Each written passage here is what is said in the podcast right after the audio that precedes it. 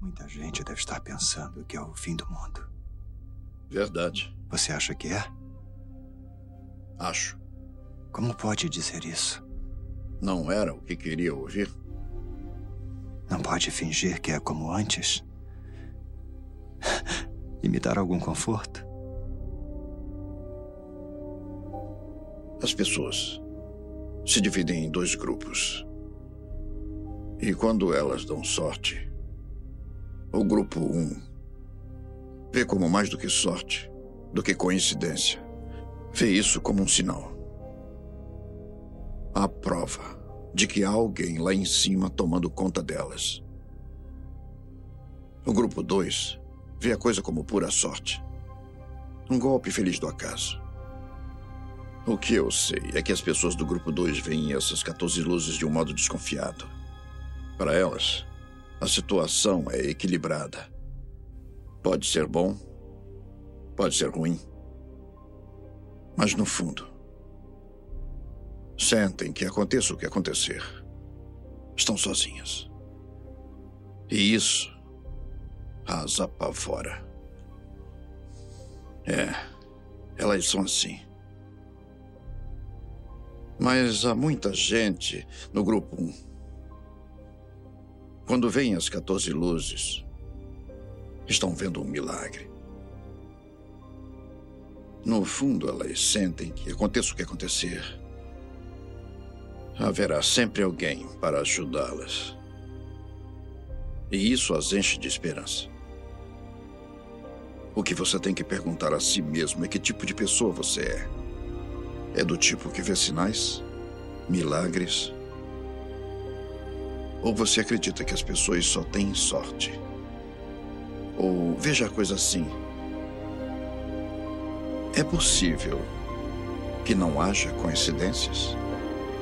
Sim, sim, yes! Mais um Meloncast, Meloncast especial Arquivo M, eu quero acreditar!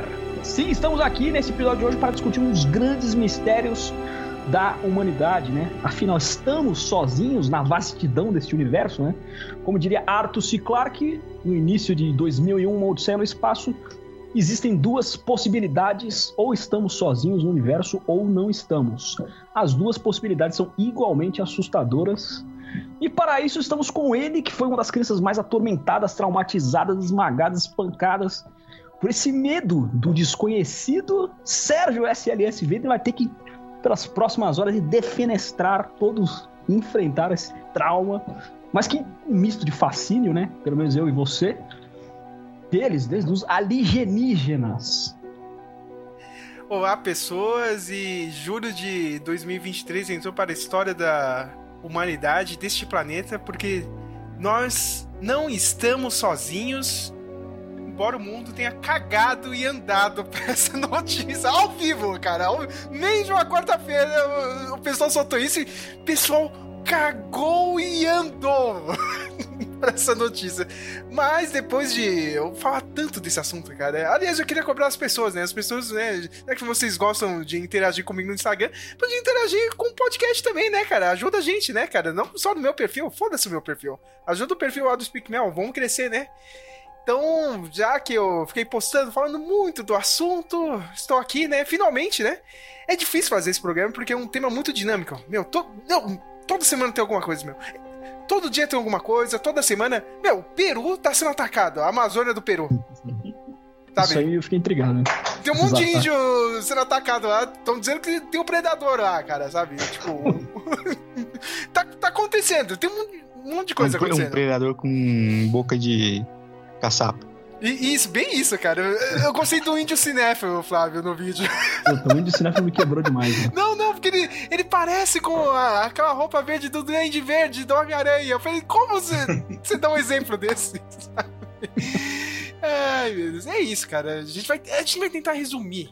A gente, a gente quer tentar explicar por que desse assunto tá em voga, assim, cara. Por, por que surgiu, assim, com tanta força, acho que 2023 acho que é o principal ano, assim.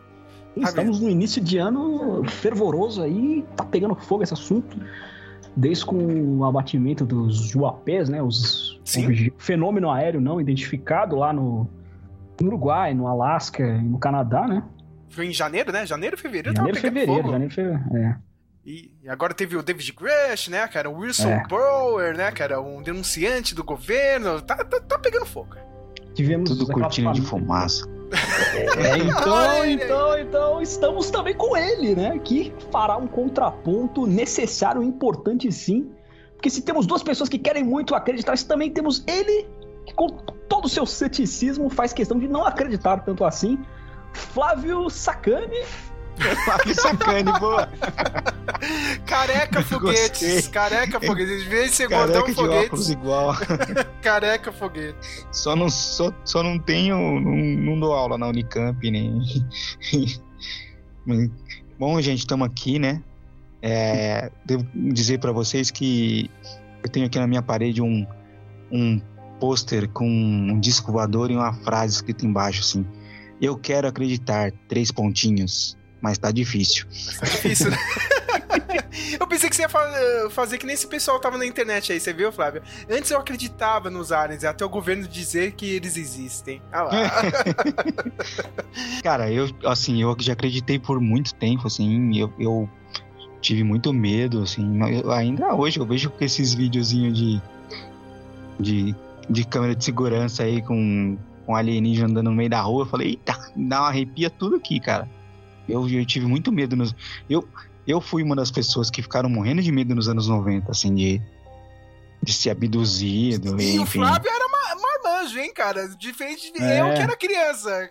Não, nossa, eu. cara, Imagine quando passou eu. aquela a, a autópsia do alienígena no Fantástico lá, eu tinha uns 18 anos por aí.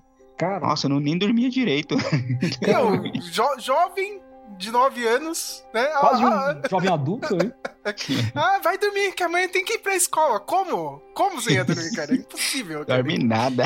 Impossível. É É, ah, Pode parecer que a gente tá criticando o Flávio pelo seu ceticismo, mas a verdade é que tanto eu quanto o Sérgio, nó- nós que queremos muito acreditar, nós também temos o nosso ceticismo a tudo que sai sobre esse assunto. É necessário ter esse ceticismo. né? Eu gosto de me comparar, não querendo pagar de intelectualoide nem nada, mas tem aquele livro As Viagens de Gulliver, né? E nesse livro tem o povo de Lilliput, e eles são todos estrábicos, né? Vesgos. Mas a metáfora por trás disso é muito bacana que, sim, que eles têm que ter um olho na fé e o outro no ceticismo, assim, para se manter de pé e racional. Sabe, a gente, a gente encara assim também com o nosso ceticismo, sim, né? É necessário. Somente um assunto tão, sei lá, sobrenatural como esse, né? Eu, eu já tive muito, assim, eu já tive, já acreditei muito em- assim, em tudo, assim, tudo. Não, disco voador existe, alienígena. Eu era muito, mas é, hoje o me intriga mais é a parte mais científica mesmo, do tipo do espaço, assim. Aqui na Terra, não, não- eu acho, eu não acredito em nada, mas do espaço, assim, eu me, cada coisa que aparece eu fico intrigado, assim, pra caramba, assim, caramba, o que será que é isso? Será que é, será que agora vai? Será que eu fico ali? É, isso Então, ainda fi- me, me, me intriga ainda. Então, entre as duas possibilidades do Arthur C. Clarke, a que mais se assusta é nós não estarmos sozinhos. né? Não, aqui na Terra você acredita, não acredita que não, mas na, no espaço aí por aí, sei lá, podem ter civilizações ou seres inteligentes. É, cara, assim, eu não, eu não sei o que assusta mais, se é a gente é, não estar sozinhos ou a gente, eu, eu vi essa semana aí, por causa do, ah, do podcast, eu, eu, eu pesquisei algumas coisas, vi algumas coisas e, e fiquei intrigado com esse, com o paradoxo de Fermi, né, que eles falam Sim, sim, muito famoso. que que tipo existe a possibilidade da gente ser a primeira civilização desenvolvida da- É. das outras civilizações ter vida não, em outros lugares mas elas ainda não estão no nosso nível tipo a gente, porque existe a possibilidade de alguma civilização ter se desenvolvido e aí tem toda aquela questão se ela vai vir para cá se não vai vir quando vai vir por que vem então, Uhum. um monte de fatores mas existe a possibilidade de que ainda nenhuma evoluiu ainda. Que a gente pode ser a primeira. Porque alguma vai ter que ser a primeira, né? Sim. O, que- o que é triste, né? Porque se você É. olha, se você fizer um paralelo com o que a gente faz mesmo, né? Em evolução da nossa sociedade, do ser humano aqui, você não tem muito, né? É, tipo, esperança. Você tem esperança ah, tecno tecnologicamente, né? De um avanço, né? A gente, mas, sabe, no modo de conquista, imagina o ser humano, né? Que, que nem aquela sua piadinha lá, né, Flávio? Você tinha visto no comentário? Ah, será que tem ET lá fora imaginando invasão de humano? Tá ligado? Tipo imagina o nosso, o nosso espírito, né? De colonizador, né? Que, Nossa. aliás, também é, é, outra coisa, né? Que o pessoal fala. É tipo, ah, eles estão vindo aqui há milhares de anos, por que, que tá demorando tanto assim, sabe? Tipo, como, como que é o esquema de pesquisa? Porque meio que a gente se baseia com a nossa visão, né? Ah, sei lá, meu, o pessoal saiu do velho mundo lá da Europa, vem pra cá, pras Américas, colonizou e tal, voou pra outro continente tal, vamos evoluir, vamos fazer isso tal. Agora a gente começa a fazer o ah, os barcos, navegação e tal, começou a fazer a aviação, evoluiu como se faz a guerra, começou a fazer o, o plano espacial, a gente começa a sair para fora. Por que, que esse pessoal não tá fazendo isso, né, Flávio? Samuel? Tipo, qual, qual que é a pira deles? Só de olhar a gente aqui. Tem, muito, tem muitas Sabe? coisas que, que eles meio que deixaram de lado, né? Você tipo, tá ligado do sinal WOW? Sim, sim, já ouviu isso. isso. É. Eu tava vendo hoje o cara falando assim que uma coisa que, que intriga é que, tipo, ah, beleza, em 77 teve o sinal WOW que foi captado, um sinal de rádio, que, pro, que existe a possibilidade de ter sido de uma civilização tal. Aí é. O, só que tem uma coisa, três anos antes, a gente mandou um sinal. E aí, tipo, Existe a possibilidade da gente ter mandado o sinal três, e três anos depois eles terem respondido, e só que depois a gente não mandou mais. Imagina pros caras lá do outro lado, pô, chegou um sinalzinho aqui. Beleza, vou mandar de volta um sinal pros caras. E os caras não respondem de volta. Ué, sim. Ih, sim. acho que não deu ruim. Acho que não funcionou, entendeu? Acho que foi um engano. Esse sinal, pelo que eu vi, eu vi, eu vi um vídeo daquele rapaz, ele é famoso no YouTube, ele chama Pedro Loz, do, acho que é Ciência Todo Dia, né? É, é legal, eu gosto do canal dele. É. Aí ele explicou assim, sinal é uma faixa, uma camada do universo onde é mais refinada, né? Não tem interferência de poeira ou de micro-organismos, né? É a frequência do hidrogênio, né? Uma... É. é fácil de entender, mas é difícil explicar pra gente que é leigo, né? Mas é interessante, assim, cara.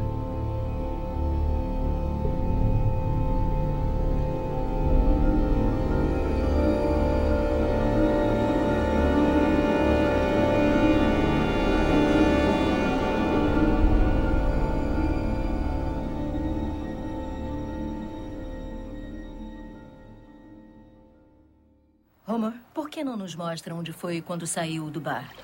Eu estava parado bem aqui quando a horrível criatura saiu dos arbustos. Pelo amor de Deus, me ajudem! Eu estou aqui há quatro dias e a tartaruga roubou minha dentadura. Lá está ela! Volte aqui, sua! Vai mais devagar e eu te pego! Hum, hum, hum, esta é a pior missão que já tivemos. Pior do que aquela que fomos atacados pelos vírus comedores de gente? Sua! Ai, ela me mordeu com meus próprios dentes! Não, esta é muito irritante. Para mim chega, Mulder. Vamos embora. Tá certo. Mas em alguma parte aí fora alguém está nos observando. Tem forças alienígenas agindo de um modo que não conseguimos perceber. Estaremos sozinhos no universo? Impossível considerando as maravilhas que existem ao redor de nós. Feiticeiros voodoo do Haiti, numerólogos tibetanos do Apalátia, os mistérios insolúveis de mistérios insolúveis. A verdade está lá fora.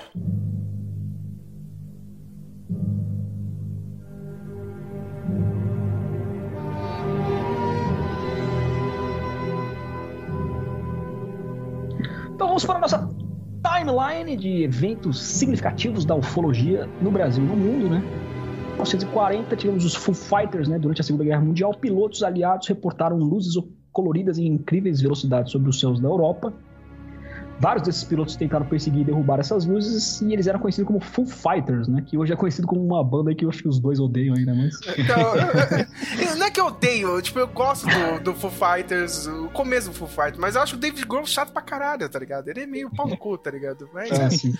É. mas esse é um dos primeiros, né, é, registros, né, Pra falar a verdade, se a gente é, é, é, for falar mesmo, né, certinho assim, meu, tem registro desde 1450, cara. Desde, É. do- do- do- Desde que o mundo é mundo, É, desde que o mundo é mundo, desde a época do Egito, Roma. culturas rupestres, né? Eu tentei separar isso aqui, sabe? Essa é uma das pautas mais difíceis pra fazer aqui em 10 anos de, de Melon Cash. A gente tentou pegar, tipo, o principal, né, Samuel, cara? Acho que é o, é o que. Mas vamos falar do século 20 e 21, mas se você quiser se aprofundar mesmo, você vai ter evidências de 6 mil anos, 5 mil anos de existência humana na Terra. Sim, até aquela teoria, né? O clássico, né, cara? Eram deuses astronautas, É. né? Eric von Däniken. Isso, né, cara? Então, tipo, tem muita coisa, cara, sabe? De- Desde o começo. É. Entendeu? E dá até pra fazer aquele paralelo, né? A gente viu aquele vídeo do, do Wisecrack, né, cara? Meio que dependendo do. do. dos acontecimentos que estão rolando assim na Terra, né, cara? Na sociedade, meio que isso vai influenciando, né, cara? Segunda. Final da Segunda Guerra, né? Final ali dos, dos anos 80, né? Tipo, quando estreou Star Wars, Sim.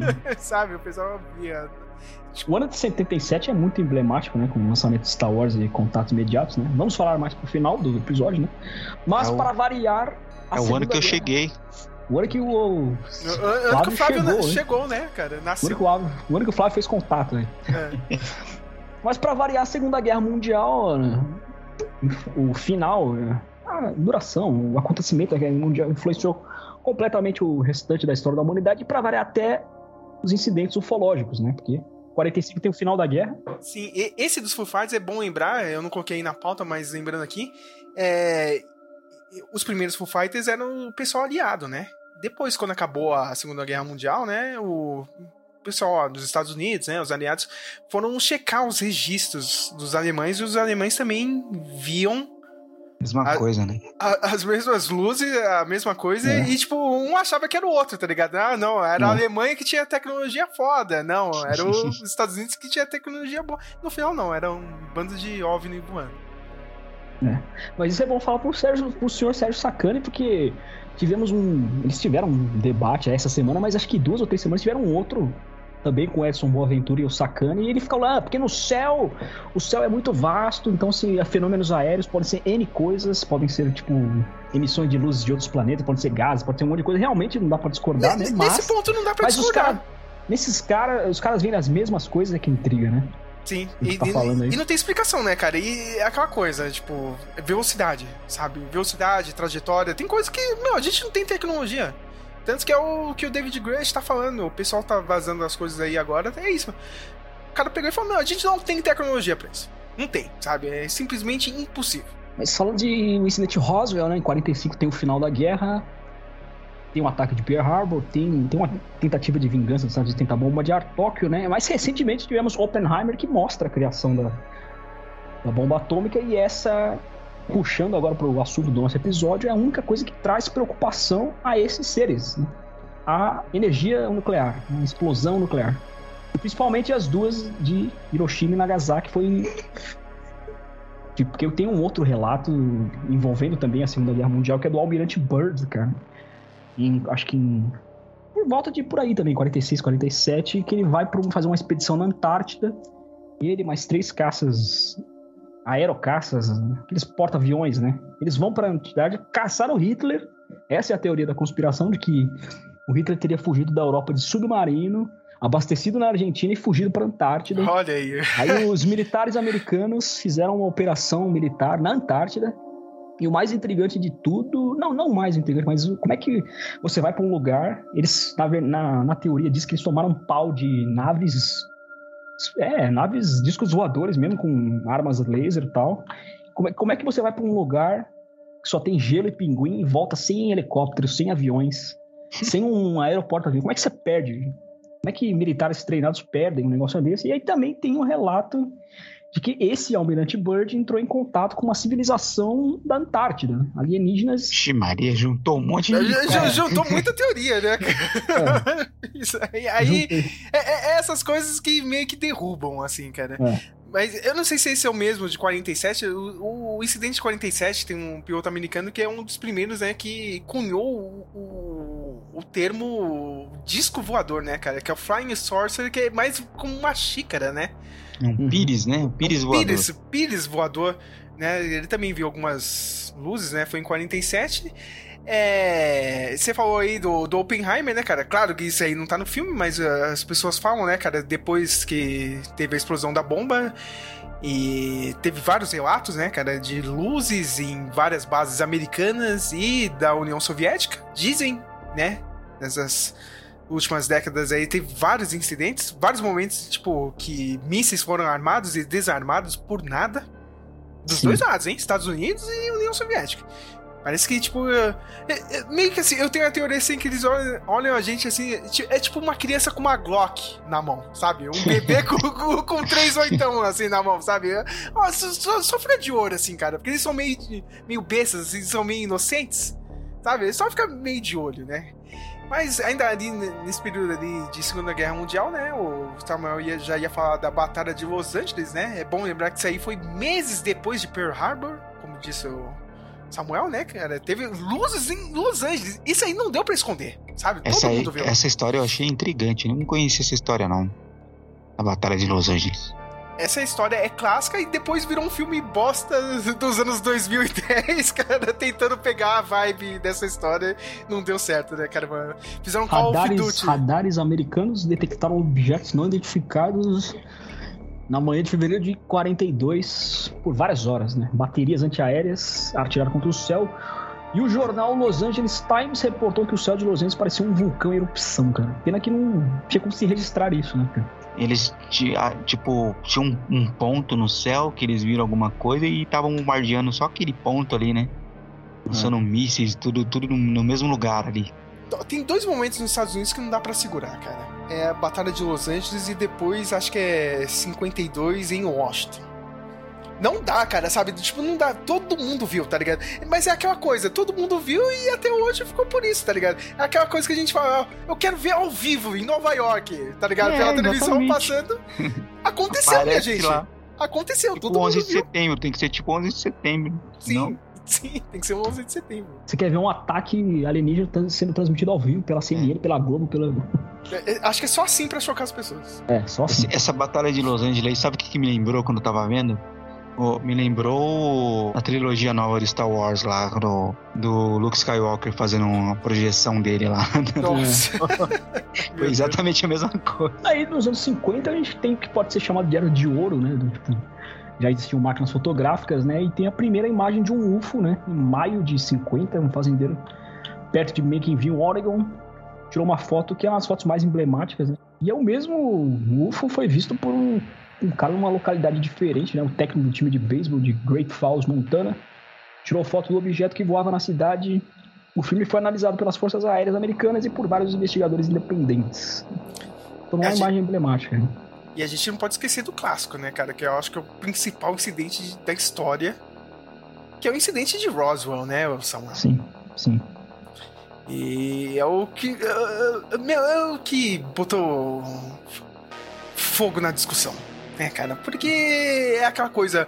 O cara, né? O, era um oficial do exército. Ele chegou e falou, mano, ele, ele soltou o release pra imprensa e falou: Nós pegamos um disco voador aqui. Sabe? Não foi qualquer coisa, tá ligado? Imagina o Mourão aqui do governo, tá ligado? Chegar e falar, tá ligado? Não, ó, a gente pegou um disco voador em Brasília. Aqui. Aí chega no outro dia, não, não, não, mas veja bem, não é isso, é um balão. Fica por Eu isso aí gosto- mesmo. O que eu gosto dessa história do Roswell é a história de que ligaram pro, pra funerária. Mas você tem caixões infantis aí? Nossa, Mas é quantos verdade. você, quantos você tem? Eu vou precisar de mais. Caraca.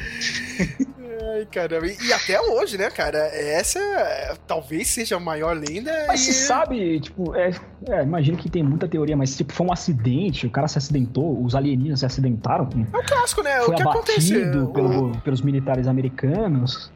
a nave caiu. Né? Acho que tem isso, meu. Tipo, o pessoal fala, caramba, mas eles são tão é, evoluídos tecnologicamente e tal, por que que cai? Às vezes cai, ué. Entendeu? Você, É. você não pode evitar isso. Entendeu? É, aviões caem, né? Nave cai também, mano. Então, provavelmente caiu lá no deserto, né? O pessoal pegou. Depois dos anos, né, cara? Teve a lenda nunca falaram da... de material biológico não Não, humano. não, que- sim, já falaram sim. Sim, Já falaram. desde, desde a época, cara. Desde a época que caiu, já falaram do É, material, material biológico. biológico não humano pode ser qualquer coisa, né? Você pegar um, a célula do cachorro é um Ó material Flávio biológico aí, não ó, humano. ó, ó o Flávio aí, literal, cara. O Flá- O Flávio tinha que estar na audiência no mês passado, eu acho. O cara ia mandar essa ao vivo pro David Gresham. Mas tá, e aí, né? Não, é- não é, né?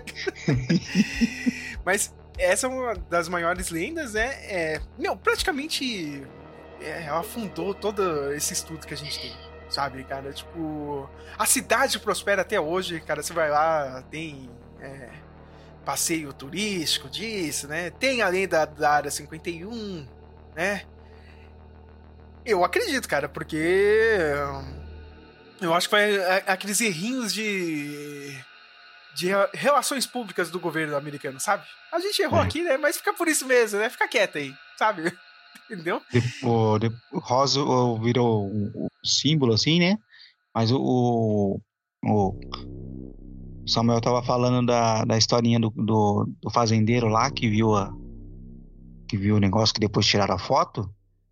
A primeira foto lá, a cidadezinha lá dele também, eu, eu, eu vi que tem um festival lá, tem um dia do ano lá que rola tipo um festival, vai todo mundo vestido de alienígena lá, vai, tipo um Lollapalooza do, de Alien lá. Sabe quem tá fazendo isso agora aqui? É Varginha. Em Minas Gerais tá, tá começando a aproveitar isso aí. É, eu vi que tipo eles tentaram fazer uma biblioteca em formato de disco voador, aí o dinheiro, sei lá, acho que acabou o dinheiro. Aí é Brasil, Nossa, né? É Brasil, né? Brasil aí é Brasil, né? Que não tem que desviar em algum lugar. é. Sorry, the number you have dialed is not in service at this time. Samuel! Samuel? Samuel caiu! Tá Ele caiu? Caiu, Samuel? caiu. Alô, alô? Pode ter caído, hein? Não é, mas ele tá aqui online. Tá online. Ué, Eu. Agora tá no mudo. Não, não, tá não. mas mesmo se não tivesse no mudo, ele ia responder aqui. Hum. Ué, que doideira. É a CIA. É o FBI. Alguém tirou ele, hein, cara? Alguém tirou ele, cara. É a NASA. Vixe, Maria. Alguém silenciou ele, meu. David Grush. Eu acho engraçado esse. Aí tentando aí, uma hora volta, uma hora ele volta. Eu, eu vi esses. Eu acho que foi nesse, num desses podcasts aí, não sei se foi esse do Inteligência Limitada, não sei onde foi que eu vi, que eu ouvi. Alguém explicando que, de como tem essa. Eu acho que foi nesse mesmo do Sacani com o Boaventura. Eles falando de como essas instituições dos Estados Unidos elas meio que se odeiam, ficam competindo uma com as outras, né? Sim. FBI, NASA, CIA, é, elas não. Alô? Ah, ó, Aê! voltou. Aí, ó. O FBI passou. ah, Aí, ó. É, viu, Cuidado, viu? cuidado. Foi hein? só falar mal delas que elas te liberaram. Ixi, Maria. Eu não tenho dinheiro pra advogado, não, viu, cara? O cara chegar pra mim, cara. Você conhece Samuel Nani, cara? Falando de ET no Mas teve uma luz estranha na janela aqui, Nazinho. Tô de volta aí. Então, Pode continuar, Flávio. pode continuar. Não, eu tava comentando disso, né? De que. e Comentaram que essas instituições tipo NASA, FBI, CIA, Força, da- Força, Força Aérea, Marinha, eles meio que se não, não se entendem um com o outro, né? Na Sim. real, é, o- é o clássico, né? Você divide a informação, né? Compar. Ah, eu não consigo falar, cara. Eu sou Ah, péssimo nem eu. é, é, é, Compartimentabilização. Essa palavra tá no Isso! Capitão América Soldado Invernal. Muito obrigado, é Samuel, muito cara. difícil, não consigo falar informação. Mas você falou, eu não consigo falar. cara. Mas Esse lance é você dividir a informação, né, Flávio? É por isso que eles, eles escondem tão bem. Sabe? E por isso que a grande parte do mundo, e principalmente dos americanos, não acreditam na existência, porque o governo deles não seria capaz de esconder um segredo desse tamanho. É, então, eu já acho, já penso nessa linha, assim. Eu acho que exatamente por essa competição, assim que um tivesse uma informação, ia querer passar por cima do outro. Falando, olha aqui, ó, eu descobri que tem um. Que uma nave espacial aqui que caiu, não sei o quê. Mas é que tá, agora está acontecendo, Flávio. Sim. Fábio, você assistiu o documentário Unacknowledged do Prime Video? Não. Então, então assista mesmo depois do episódio, que vale a pena. Assim, que, o que fica claro nesse, nesse documentário, que na tradução ficou como Mistério Obscuro, né? É que quem cuida disso nos Estados Unidos, o órgão, é a CIA. Tanto que tem o Steven Greer, depois que eu assisti esse documentário, eu fui procurar algum podcast, alguma coisa no YouTube, e ele tá naquele podcast daquele Logan Paul, sabe? Só que é horrível.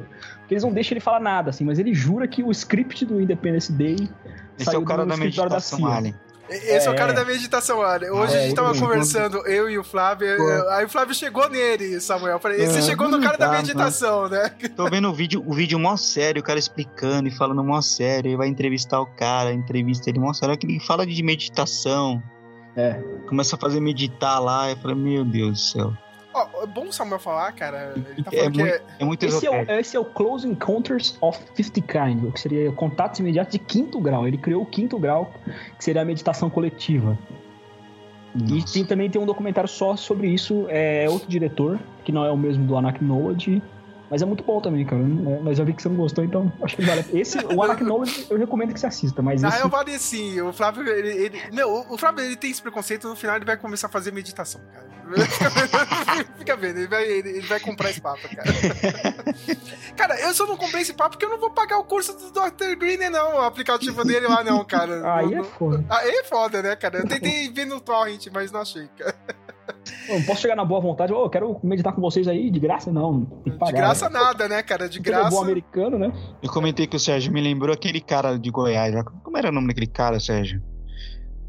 Que, que, que tava comprando uns terrenos lá e queria construir uma vila, com umas casas com formato de, de Ah, é o do depois... Não é? Não é o do ET Bilu? Não, é um cara, um picareta aí que queria. Não, o João- aquele João de Deus lá foi preso? Não. Mas ele, ele é tipo, ele era tipo um João de Deus. Ele queria construir um aeroporto de para Sempre assim. para disco voador lá em Goiás. Eu não lembro o nome do cara, mano. Isso que pode, né, cara? É o isso cara que disse que tinha um chip na cabeça, que ele foi abduzido. Ah, eu que lembro um chip disso. na cabeça dele. Lembra disso? Uhum. Um picareta que eu tava comprando uns terrenos aí deu uns golpes no povo aí e começou a dar ruim a história dele. O Samuel lembrou bem, ele falou da CIA, cara, porque a gente chega em outra parte aqui do timeline, que é a criação do projeto Blue Book, né? Já foi ali em 1952, meio que é, é- é um comitê da CIA, né? É, foi criado ali pra ficar é, derrubando, né, cara? Tirar essa mística, né, cara? Investigar, li- literalmente calar a boca, né, de quem tava é, vendo essas luzes, né? Indo atrás disso. Ele é um projeto famoso, né, cara? Porque ele já foi. é, ele já apareceu em, em outras mídias, né, cara? Ele é literalmente o tal do Homens de Preto. né? e o senhor Flávio, acho que ele não vai lembrar disso, né? Porque eu acho que ele não leu o livro. Eu acabei comprando o livro depois que eu virei fã de Twin Peaks. Né? No livro do Twin Peaks, senhor Flávio. Eu li, eu não tenho o livro do Twin Peaks. Hã? É muito, eu não tenho, não consegui comprar esse livro. É que você não tá conseguiu pegar, né? do É. que é tipo um dossiê, né? Sim, sim. No É, dossiê, cara, é um sonho, o, é um sonho esse o, livro. o projeto Blue Book foi na cidade lá, né, cara? Porque, dando spoilers aqui de Twin Peaks, são seres interdimensionais, né? Verdade. Então, né, cara, eu, eu pirei quando eu li isso aí no livro, Flávio. O Coronel Briggs lá, o Higgs, não era? Sim, cara, tem tudo isso, né, cara? Nossa, é verdade. E o projeto Blue Book, ele durou aí, meu, até meados dos anos 90, aí, ou até um pouco mais. E hoje em dia tem até uma série, cara. O, É do History. do History tem uma série lá, né? e De ficção mesmo, né? Documentário não, sobre o projeto Blue Book. Literalmente os homens de preto, sabe, cara? Tipo, é o pessoal que veio visitar a mãe das meninas aqui em Varginha. Botaram medo na- na- nas coitadas. né? Não, mas o, o Blue Book não era, não foi o cara que tipo que chamou uns cientistas pra analisar as coisas que tinha. É, por cima é isso, né, Flávio? por cima é isso, por baixo é a CIA te ameaçando, ó. Tu cala sua boca, senão a gente vai te passar aqui. Entendeu? é isso. E, e literalmente foram em Twin Peaks. Em 75 temos o que para o Sérgio foi o maior impacto. A abdução de Travis Walton, né? Em Meu 5 de novembro de Arizona, nos Estados Unidos, o lenhador Travis Walton, junto com o Henry Thomas, né, do ET. Olha aí, olha a conexão. aí. Desapareceu por cinco dias, resultando em uma investigação policial de seus colegas de trabalho. Quando ressurgiu, o Walton foi questionado pelo seu desaparecimento, né? No qual ele disse que foi levado a bordo de uma nave espacial. Seu ca... é, o cara é um dos casos mais bem documentados da história, né? Da ufologia ou da abdução, né? que rendeu o filme de 93, né? Que eu nunca assisti no SBT, mas parece que é um clássico do cinema em casa, né? Cara, o Sérgio fala tanto desse filme até hoje eu não vi, cara. Preciso Mas ver é- esse filme. Eu revi, ele, ele é mais um dramão, sabe? Ele ele é mais um É. drama. Você falou que ele é é tenso nos. tal. Ele, ele Não, é o tenso filme, nos. sim, mas... Os 20 minutos finais é tenso pra caralho, tá ligado? Porque o filme é isso, cara. É tipo, ah, eles estão trabalhando, eles são lenhadores lá na cidade e tal, né? Estão voltando do trabalho, chega a nave, é, acaba pegando o Travis, né? Aquela coisa meio tensa e tal. Só que daí o pessoal sai correndo, né? Puta que pariu, né? A gente vai ficar aqui, não sei o quê. Eles voltam pra cidade. Tá, cadê o Travis? Ó, chegou uma luz aí e pegou ele. Como assim chegou uma luz aí e pegou ele? Que porra é essa, cara? Aí vem polícia e tal, cara. É aquela investigação, né? Cara, o que aconteceu? Vocês mataram ele? Não, não é assim, cara. Vocês estão com vergonha de falar? O que, que tá acontecendo? Aí, cinco dias depois, tá? Quase pro final do filme, aparece o Travis Ele de volta. né? Ele volta. Aí o cara vem todo, né, traumatizado e tal. E uma das viagens dele lá, ele tá passando mal, você tem um flashback do que aconteceu e é muito bem feito. Sabe? É- super- Cara, os efeitos especiais, meu, quem fez aquilo tá de parabéns, cara, porque é, é assustador. São os ETs mais assustadores que, que eu já vi. O Sérgio mais- até mais que o ET. Eu assisti já tinha mais de 25 anos, é, 2016 no Paramount, cara. E eu não, não- nem tinha, tinha ouvido falar desse filme, cara. Eu fui tomar conhecimento desse filme no especial que o Sérgio fez em 2016 mesmo, do Independence Day, né? Eu li sobre esse filme e dei a sorte de um ou dois dias depois passar no Paramount, cara. E é assustador até hoje, cara. Essa sequência final é muito assustadora. Os aliens são assustadores, né? Muito Certa bem feito, né, cara? verme, né, mesmo, né? Ele tem uma aparência meio velha, assim, o- É. os olhos pequenos, assim, a nave é assustadora. Você- tá- você foi abduzido e você tá passando por uma É. experiência lá. Né? E... É uma nave decrépita, né, cara? É, ela não é super tecnológica, limpa, ela é suja. Ele vê um pedaço de outro cara lá É, dentro, né? é. De outro Nossa, mano. cena- Que, tipo, é aquela coisa. Sempre as pessoas vão duvidar. Entendeu? Tipo, ó, Hum. ó, a gente tá gravando hoje aqui, cara. Se eu, o Flávio ou você, Samuel, cara, for abduzido amanhã, a gente tá fudido, cara. A gente nunca vai conseguir explicar isso. Mas nunca, cara. A gente vai ser taxado de louco na hora. É, vocês, já perceberam que quando é com. Em caso de abdução ou avistamento, né? Quando é com pessoas isoladas, é sempre. vão chamá-la de louca, né? Nunca dá. Uhum. Sempre. Por mais que tenha testemunhos como o Travis tinha, né? Aí o cara é redneck, né, Flávio? É. Arizona. É, redneck. É, mas a piorar- maioria, né? Tem muitos, a maioria. Eu, eu vi o Sakane contando a história dele lá, uma historinha que ele. que deixou ele intrigado até hoje. Do. do também era um redneck, era um tiozão do interior, É. caminhoneiro lá, né? que fazia os desenhos, essa história dos desenhos lá, que ele. Tipo, que os caras falavam, ah, a gente vai passar aqui tal dia, e aí. Ele passava lá, os caras encontravam ele tal dia, e aí fez os desenhos, e aí mandou parar. Uma- tipo, é uma linha meio parecida com a do Travis, né? Tipo, é um caipirão que simples, não tem nem discernimento direito do que tá acontecendo com ele, né? É. A gente tem mais um documentário, né, que saiu foi em 2022, é o Alien Abduction, Travis Walton, e tem uma participação do próprio aqui no Brasil, ele vem num podcast, né, Samuel, do... É, o Paranormal Experience, eles falam muito de ufologia, né? É, e ele deu uma entrevista aqui, cara, ele vem aqui no Brasil É, então, tal. mas é importante se você quer conhecer o caso dele, saber que o filme, principalmente o final, é uma coisa e o.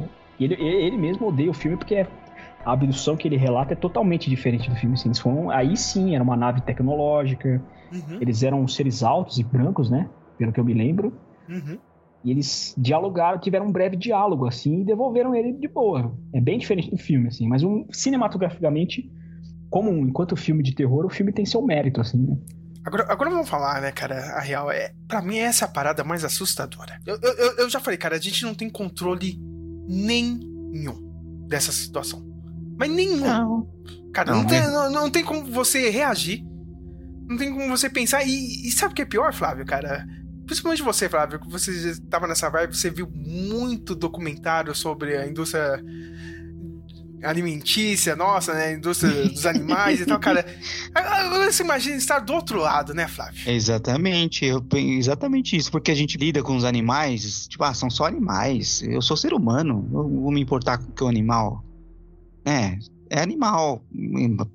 Teoricamente, se você é abduzido, o alienígena vê você da mesma maneira. Sim. É, ah, é só um animal aqui. Mas ele sente dor, ele grita, fala, "É, e daí que ele grita? Todos os animais gritam quando você espeta ele. E daí? Sabe, tipo, né? Vai se incomodar. Imagina o alienígena falando pro outro assim, vai ficar, vai se incomodar, vai ficar de mimimi agora. É, é, cara. E, e se eles veem isso da gente, ah, eles fazem isso aí também, então tá de boa, né?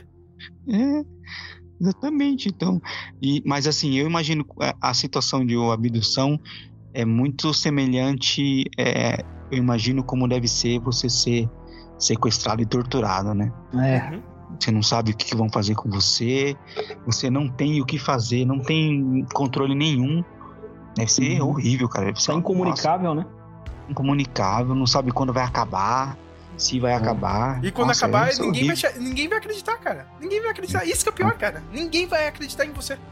Você vai ser taxado de louco, cara. Sabe, de louco, de drogado. Sei lá, ó, o cara, ó o maluco aí, não sei o quê.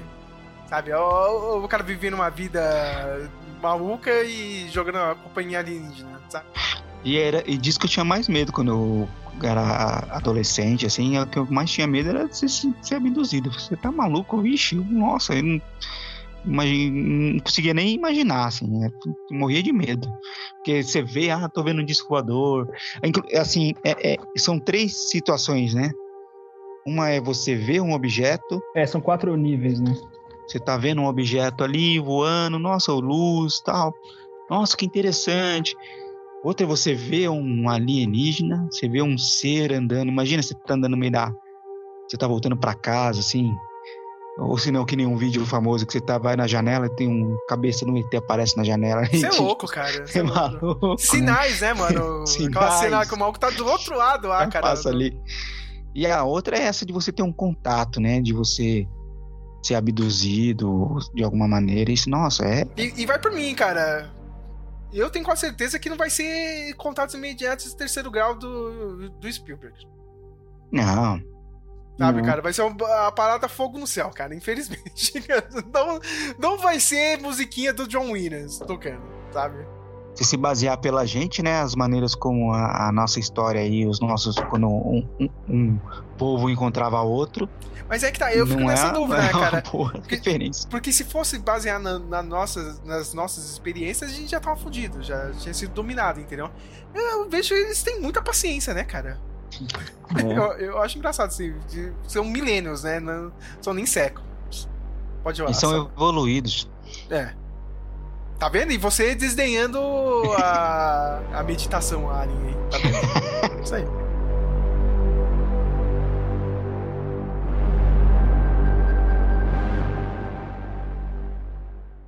Alguns pesquisadores sérios buscam respostas para esses enigmas do céu.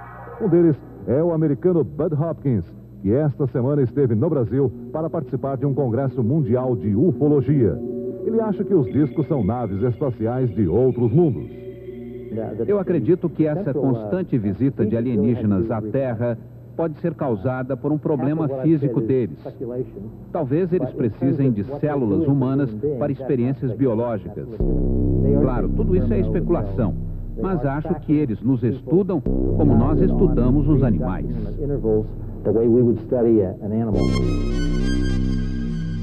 Cara, eu estou com o meu protocolo Blue Hand em mãos aqui, cara. Eu deveria ter separado a ordem de contato, mas acabei não fazendo. Mas se eu não me engano, tipo, você vê uma luz estranha no céu, é nível 1. Você vê uma nave, é nível 2. Você se comunicar com eles, você ter um diálogo com eles, como o Travis Walton teve, é nível 3. É um contato de terceiro grau, segundo grau. Quarto grau é a abdução, né? O Travis Walton acabou tendo os quatro. E o Steven Greer, que é o quinto aí, que é a meditação coletiva, que não se leva tão a sério, né? O, o quarto grau é aquele filme ruim da Mila Jovo- Ah, Jovovich sim, sim. que eu, que eu Mas vi no essa semana. vai falar minha experiência com esse filme. Puta que pariu, filme ruim pra caralho, meu Deus. Pode ir lá, Samuel. Vamos para a nossa terrinha aqui, né? Vamos para o nosso Brasólia. 1977, Operação Prato. Operação Prato foi uma operação militar, né? Realizada pela FAB, né? Força Aérea Brasileira, para investigar alegações de objetos voadores não, não identificados, né? Na região do município de Colares, no Pará, né? Tiveram algumas outras em 78 também, né?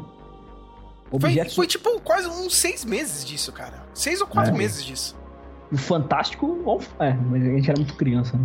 Não, Mas eu- eu não ainda, tava se- ainda se falava disso, cara. Nos anos 90 ainda se falava. Ó, 1977 teve, teve a Operação Prato, teve o Sinal Wall, É, engraçado que quando eu era criança eu, eu tinha certeza de que eu, que, eu era, que eu tinha vindo do espaço, sabia?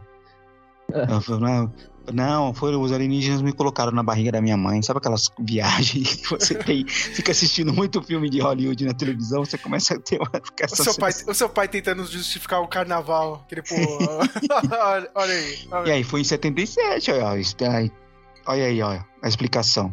Entendeu? Então, objetos observados pelos militares, né, e receberam a alcunha de corpos luminosos estavam associados a fenômenos relatados por moradores e autoridades, né, noticiados pela imprensa local que alegavam supostos ataques à população. né. O povo do Pará estava sendo atacado, tal qual os do Peru, né, ah, essa E, semana. não, e, e está acontecendo de novo. No, no, está tendo relato de novo.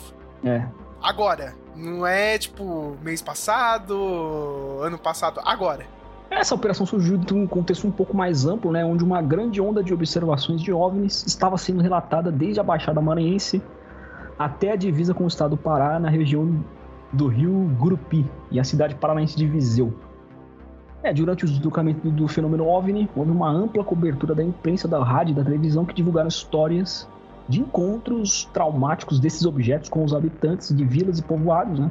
Todo tipo de coisa, né? Acontece quando tem essa coisa. E perder nada. Vômito, É, pele é, queimada. e perder nada, hein, Samuel? Você tá falando, ah, teve uma ampla cobertura, mas é bom lembrar que a gente estava num contexto de ditadura militar no Brasil, né? Ixi, é verdade. É. com certeza acusaram, falando se tratando do exército, né? cara? Não, é, é dessa história do prato que tem o, o militar lá que depois de 20 anos foi abrir a boca e depois se matou, não foi? Sim, ele deu uma entrevista e se matou depois, cara. Ah, louco. Nossa. Esse, esse aí, é- esse dá, dá pano pra manga. hein? É que, é que nem o cara, é que você não viu o documentário de Varginha agora, ô, Flávio. Puta que pariu. o maluco Quase meteu o tiro no diretor lá no James Fox, cara. Eu, vi só o tra- eu só vi o trailer, cara. Eu achei. Eu acho bom vocês irem embora. É DT, podem ir embora se eu começar a dar tiro aqui. Nossa, meu amigo. é, Tá vendo? Vocês estão achando que é brincadeira. É, é- não, na verdade é esse aqui, ó. 1986, a Noite Oficial dos UFOs, cara. Que ainda nos anos 90 o Fantástico falava muito dessa Noite Oficial, né? Essa é clássica também, cara. Um É, outro dizendo- grande. 19 de maio de 86, em São Paulo, Rio de Janeiro, Minas Gerais e Goiás, né? Aliás, é importante falar de Goiás, que Goiás é, é o berço da ufologia no Brasil, né? Com o general Uchoa, né, cara? Tanto Ah, que é? tem o, é, eu assisti várias coisas dele num canal onde nós vamos falar mais pro final também do espiritismo ufológico, né? Que tá ganhando força na internet, nos MesaCast, também pelo Paranormal Experience. Pior que eu Mas gosto, cara. É, eu o, gosto, Flávio, eu gosto. o- o- o Flávio vai me zoar também, cara. Hoje é dia do Flávio, cara. É, eu tô só ouvindo. Ou essa noite dos UFOs aí, eu achei legal. Tem um vídeo do, do cara lá do Aviões e Música. É o Lito Souza, né? É que ele, que ele lê os trechos, né, do, do que os pilotos falaram na hora. E é interessante, cara. Achei bem interessante. Porque a gente ouve, assim, a história e, e não tem coisa gravada, né? Você não tem... São poucas coisas que você tem... Hoje as coisas mais recentes tem, mas essas coisas antigas você só vê... É, é tudo muito re- resumo do resumo, né? E aí... E nesse daí tem, tem uns relatos do, do- dos pilotos, achei bem interessante. Tem relatos e dizem que tem gravações, hein, cara? Mas isso aí Ah. está confidencial. Eu vi umas fotos, ele mostra umas fotos muito ruins, não dá pra ver nada nas fotos. Eh, Antes de entrar nisso, cara, eh, eu acho bem mais legal, Flávio. Não sei você, Flávio e Samuel, cara, bem legal os registros antigos do que hoje. É, todo mundo. É, mas hoje tem um monte de câmera de 4K. Tá, É. aí tem uma imagem de 4K, a pessoa vai falar, "Ah, mas é montagem. tá ligado? Cara, se um maluco chega É. pra mim com VHS, eu acredito, tá ligado? Não, é tem uma muito coisa- difícil de você fazer no VHS e, e- e no filme, sabe? Eu acho, eu acho que quem fala isso tem a pessoa é, é, tem um- um- um- uma, uma certa pé na realidade, mas tem uma outra questão também que ninguém nunca pensa. Você já tentou tirar foto da Lua com o celular? Já. Você Uma pode ter o celular mais ferradão que você tem, mais fodão que você tem, cara. Você não Um consegue iPhone tirar 14. foto da Lua. Então você imagina um objeto voando, se- sei lá quantos mil metros de altitude, e você vai filmar aquilo com um zoom, vai botar um zoom do celular, vai ficar com a qualidade ruim, do mesmo jeito. Então, né? então eu vou aproveitar pra contar uma experiência que eu tive com a minha família, mais precisamente com meu pai, né? Porque quando a gente era criança, meu pai e tinha essas coisas no Fantástico de alienígena, de sobrenatural, e ele entrava numa meio que numa impossible situation, porque ele queria muito ver Mas a gente também tinha muito medo, então ele tinha que trocar de canal. clássico, clássico. Clássico, clássico, parece né? eu, parece eu. cara. É, mas aí eu lembro que passou uma matéria de OVNI, tipo, acho que era final de anos 90, início de 2000, cara. O Fantástico de novo veio com essas porra de OVNI, UFO. Aí o, a gente tomou um esporro do meu pai, porque o, o- tinha um rapaz, um adolescente na matéria, que é, ele pegou a máquina fotográfica, só que era aquelas de filme de flash, ainda não era máquina digital, nem celular. Ele foi tirar fotos, né? Aí tomou um esporro, né? tá vendo, moleque? Ele foi tirar foto, ele não, fica aí, não saiu correndo de medo, ficar de que nem vocês. O cara mandou essa pra Sobrou pra filhos. você. Sobrou pra gente, né, cara? Ai, meu Deus, cara. Mas só pra finalizar a noite dos UFOs, a gente tem que lembrar que foram várias é, luzes, né, cara? E vários avistamentos de pilotos da Força Aérea Brasileira, né? O, a Força Aérea Brasileira mandou aqueles F-5, Mirage 2000, e o pessoal falou, cara, era impossível de pegar, eles estavam brincando com a gente, sabe? Voando a Mach 15. Mach 15 é 15 vezes a velocidade É, acho- do som. Eu achei isso aí meio esquisito, porque como é que o cara sabe que é Mach? Como é que ele sabe, ele tá vendo cara? pelo radar, né, cara? O negócio tá passando no é, avião, é muito é. absurda a velocidade. Ele tá vendo pelo radar dele, né, Flávio? Cara, tipo, Cara, tem equipamento pra, pra medir né, Mach 15? Sim, cara, ele vai passar milhão, você vai ver um negócio que é impossível. É impossível o negócio passar na sua frente. Eu acho que ele disparar. chutou. Nossa, quantos Mach foi isso? Ah, acho que foi uns 15, cara. É, o cara tem que dar uma estimativa, né, cara, pra, pra fazer no relatório. Mas ó, é, é impressionante isso aí também. E tem muito relato até hoje. É lembrado esse caso. Tipo, aqui, em 2020 mesmo teve os tic- o, o Pentágono liberou as imagens do Tic Tac, né, cara? O piloto do caça falou que era como se um pombo, ele era um pombo e a nave era um caça, entendeu? Como se um pombo tivesse que perseguir um caça, assim, impossível. Impossível, cara. Por isso que os caras jogam essas velocidades tão no alto assim. Em 1994 tivemos a escola Ariel, né? No Zimbábue, na África. No dia 16 de setembro, 16 alunos de uma escola no Zimbábue relataram o pouso de uma nave prateada no campo da escola. Olha os moleques jogando bola lá, os. Os É Valtério, Drogba jogando bola, criança. É, é- é uma da- sabe, sabe essas escolas é, religiosas, Samuel? Ah, sim. Então, tipo, tinha um pessoal de lá, tá ligado? E o pessoal, eu eu vou ter que ser muito estúpido, o pessoal branco, tá ligado? Que não tinha nada a ver, o pessoal da igreja, sabe, cara? Então, tipo, tem dois relatos. Pra ambos ali, né? Tipo, era o pessoal local e o pessoal que ia fazer lá o intercâmbio. Eles viram a nave chegar lá, eles viram o ocupante sair vestido de preto, viram o ocupante falar alguma coisa, ah, tipo, para vocês não é, usarem tecnologia e tal. E teve relatos de alguns alunos começarem a passar mal e tal, entrarem meio que em um transe, só que daí, tipo, conseguiram acordar. E o cara se assustou, pegou, entrou dentro da nave e foi embora. E, tipo, teve aquela coisa de, ah, a gente não vai contar porque a gente é criança, ninguém vai acreditar. Aí teve um documentário 20 anos depois, as E crianças não, foram não foi nos Estados Unidos ou não é verdade? É o clássico, né, cara? Ah, Foi, foi no Zimbábue, né? Então, né? Mas é bom esse, esse caso porque a gente mostra que não é só nos Estados Unidos. Né? O Sim, Flávio tá cara, zoando sim. aí, cara, é porque é um, um fenômeno mundial. Acho que eles, não- eles nos enxergam como um todo, assim. Eles enxergam essa divisão de países, assim. Como uma espécie só, como um planeta só, entendeu? Sim, é, é- é engraçado que a gente, a, gente- a gente fica condicionado a pensar como a gente. Como Hollywood pensa, né? Como É. Hollywood pensa ou como a gente enxerga eles, como se a gente, sei lá, meu, fosse a, sei lá, a mesma visão que a gente teve de evolução nossa aqui, né? Cara, eu, eu lembro daquele filme da Amy Adams, lá do Denis, Denis Villeneuve, A Chegada, lembra? Sim, sim. Filmaço. Sabe? Aquele é um filmaço, né, cara? Os aliens que aparecem lá é uma forma totalmente aleatória. A gente, sabe? É, os octapods, né? É, é, é, aqu- aquilo ali é um, é um bom filme, ali, cara. Tipo, um- é um, é um bom conceito de ficção científica. Assim, por- porque a gente tá imaginando vida como se fosse que nem a nossa aqui, sabe? Humanoide. A gente não sabe. Sim, não, não tem, não tem como a gente conceber como seria, né? Tipo, a, a gente acha que a- o nosso. Aliás, é a coisa meio do ser humano, né? De achar que a gente é um grau de evolução. E não, não necessariamente, né? A, a vida pode evoluir de outras maneiras diferentes e ter Sim. outras formas diferentes. Não tem nada a ver com a gente. E aí, voltando para o nosso país, né? Em 1996, esse sim eu tenho lembranças. E, esse Caso, sim. esse eu vou deixar pro Sérgio, que ele... Ah, Engraçado é que, tipo, entre, desculpa te interromper, que entre Uhum. uma.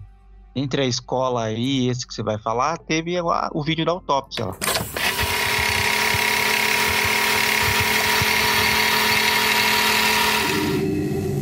As primeiras cenas do filme mostram o corpo do suposto ET estirado sobre a mesa. Ele tem uma forma humanoide: crânio, tronco e membros. A perna direita apresenta uma lesão profunda, aparentemente provocada pelo acidente com a nave em Roswell. Parece que existe um corte no pulso da mão direita. A perna também mostra sinais de fratura, ainda que em nenhum momento do filme apareçam ossos. É um corpo sem pelos, com o crânio desproporcional e um abdômen proeminente.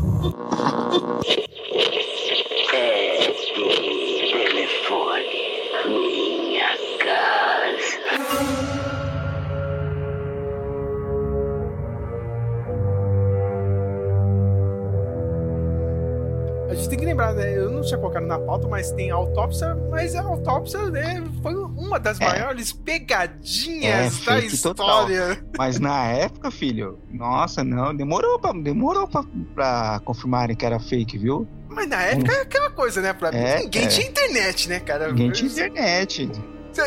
Não tinha conseguido comprovar isso. E era muito bem feito. O cara usou filme mesmo, né, Flávio? Era muito bem feito.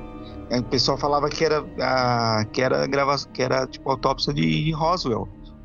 Sim. Dos alienígenas de, do, do- do- da tripulação lá de Roswell e tal, não sei o que.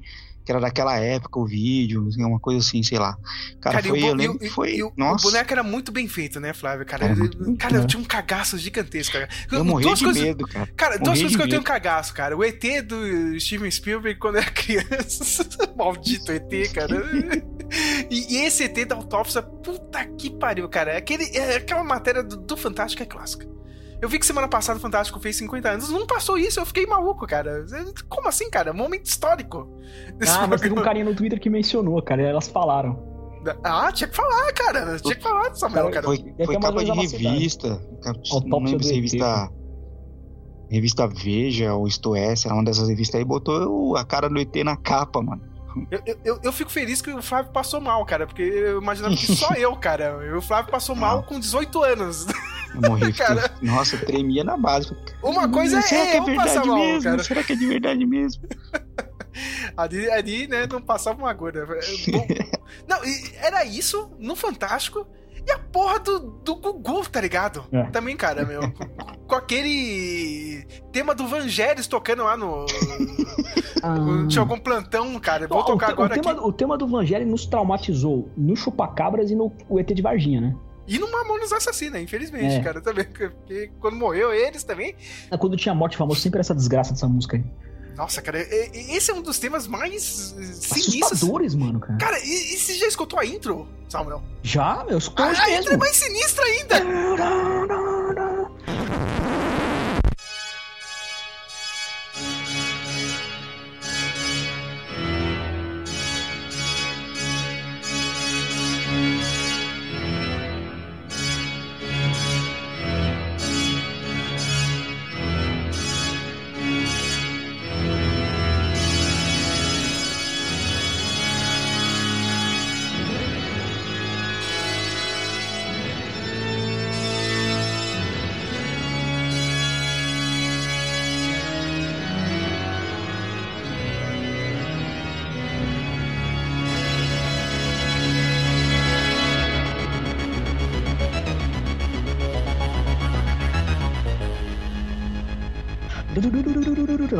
Cara, eu lembro. é 6 de julho de 97, o Chupacabra.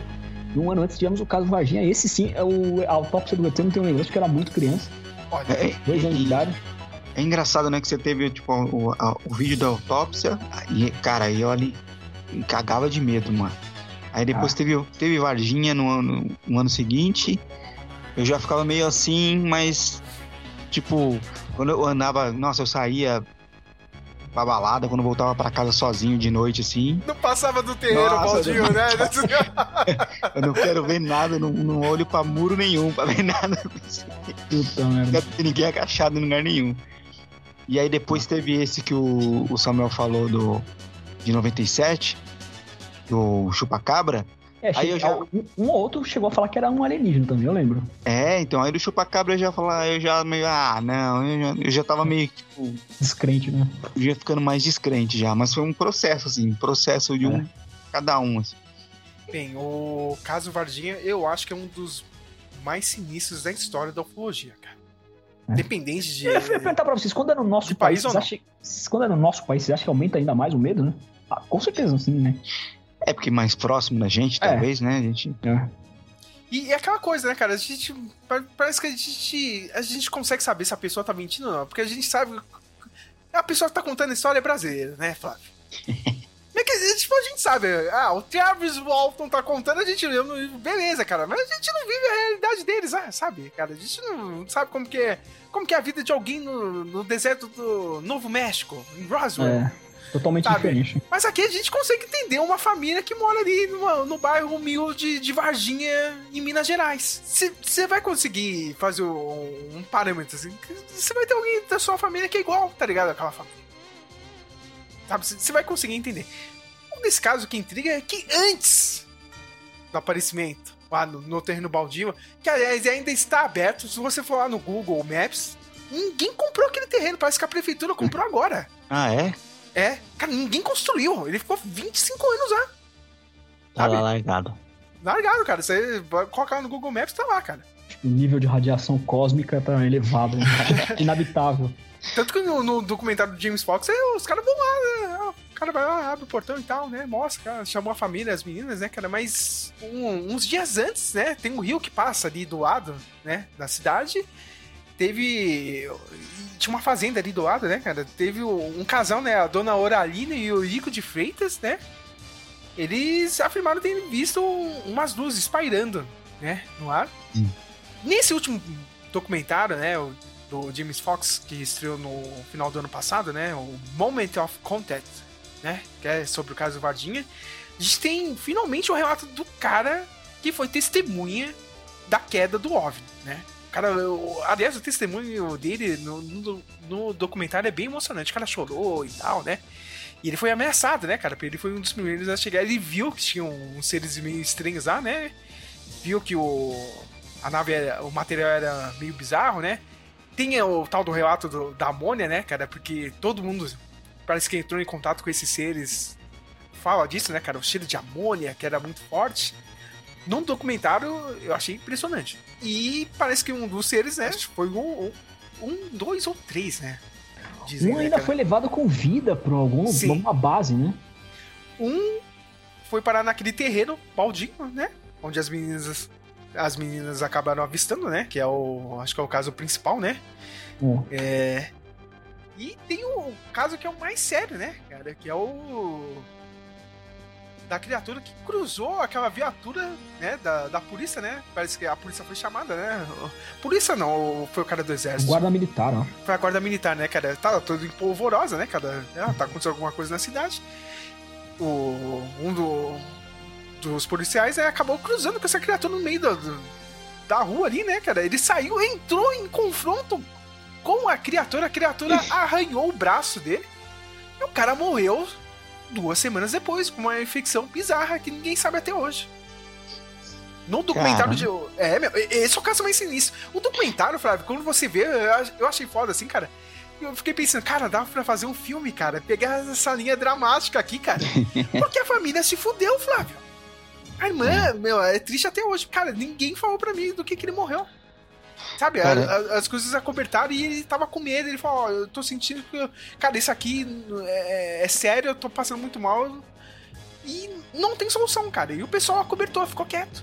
Aliás, isso é uma coisa que, que eu ia comentar também, né? Do. De. Não se fala pouco de, nesses relatos de, dessa questão da, de contaminação, né? Eu lembro sempre daquela história do, do, do, do Césio lá. 136, Nossa, que né? deu um. É, deu um. Foi um negócio, um negocinho de nada, mano. Fez um estrago. Eu fico imaginando se vem um. Um ser de, de outro planeta numa nave espacial. Se, se não tem essa contaminação biológica ou radioativa de alguma maneira em quem tem contato, sabe? Não se fala muito, eu não. Nos relatos que, que eu vi, não vi se falar muito sobre isso, assim. A Leslie King, que é uma daquelas jornalistas que fez o artigo do New York Times aí do, do vídeo do Tic Tac e tal, ela tá investigando esse caso, né? Ela tá em cima do caso de Varginha, né? Porque o, a principal parte da teoria é que o Brasil ele recolheu né, os corpos, né, a nave e passou para os Estados Unidos. Né? Tem Cara. foto, tem foto do, do avião que veio, avião cargueiro, ele pousou aqui em Campinas. Tem foto, no documentário você vê lá, o cara tirou foto. Não é digital, não. A foto, o cara foi aí e revelou a foto. É, cara, a melhor história de- dessa história de Varginha que eu vi foi de que os caras deram alienígena pro Marcos Ponte poder, poder ir pro espaço. Essa é a melhor, Essa é a é melhor história que eu vi.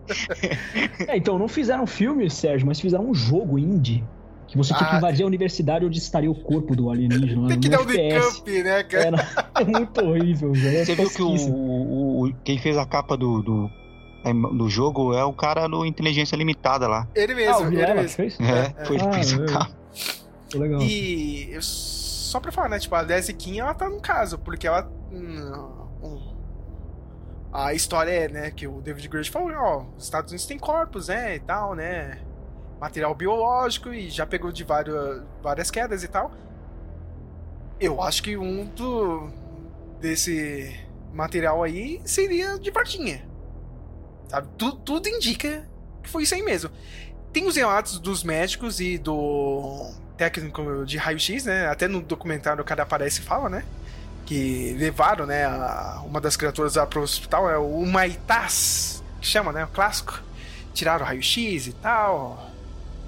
E é um caso bizarro, sabe? Pra mim, realmente aconteceu. Não, não tem como você esconder, sabe? O Brasil tentou dar uma seguradinha assim, só que os Estados Unidos foi, foi rápido, né, cara? É, as informações eram pra ter sido liberadas em 2021. Só que, olha só o que aconteceu, hein, Flávio? Olha aí, cara. Colocaram mais 25 anos de, com, de documento confidencial. Alegando é, a segurança e soberania internacional do Brasil. O Não, que, que, isso- que- que que isso indica pra você? que não pode ver o cartão de vacina do, do ET. É, é, também, cara. Mas o, o que que indica, cara? Indica que, ó, os Estados Unidos, ó, vocês ficam quietos aí, viu? Cara, eu já vi muita gente aqui. Tem um cara no Brasil aqui, o cara chama Ronnie Vernet, né?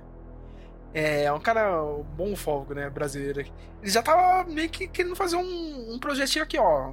Che- Chegou algum militar brasileiro chegar e já falar, cara, porque se acontecer mesmo a dos Estados Unidos começar a soltar essas informações, vai ter nome brasileiro saindo lá fora, hein? É, mas tem. Mas, assim, a, bom, a relação da, da gente com os Estados Unidos é, sei lá, dos anos 30 pra cá, né? Sempre teve, Sim. né? E baixa a cabeça, né? É sempre Baixa isso, a né? cabeça, sempre. A gente, é quintal deles, né? É, tem outra coisa. É São José dos Campos, parece. É, é, tipo, aqui é a- meio que a nossa área 51, que pega essas coisas, só que tem que passar pros Estados Unidos, né, cara? Quando cai algum detrito e tal, tem esquema com a NASA, né? É assim, o, o Brasil baixa a cabeça, tem que ficar quieto. Mas, assim. É, também tem que entender que a gente é Brasil, né? E tem que. Principalmente as coisas mais antigas. é, eu não lembro qual foi o caso que eu vi. Não sei se foi esse de. Não acho que não foi esse de, de Varginha. Foi algum outro que eu tava vendo. Que os caras falaram: olha, caso aqui teve uma relação com os Estados Unidos tal, e tal. E, e aí os caras têm.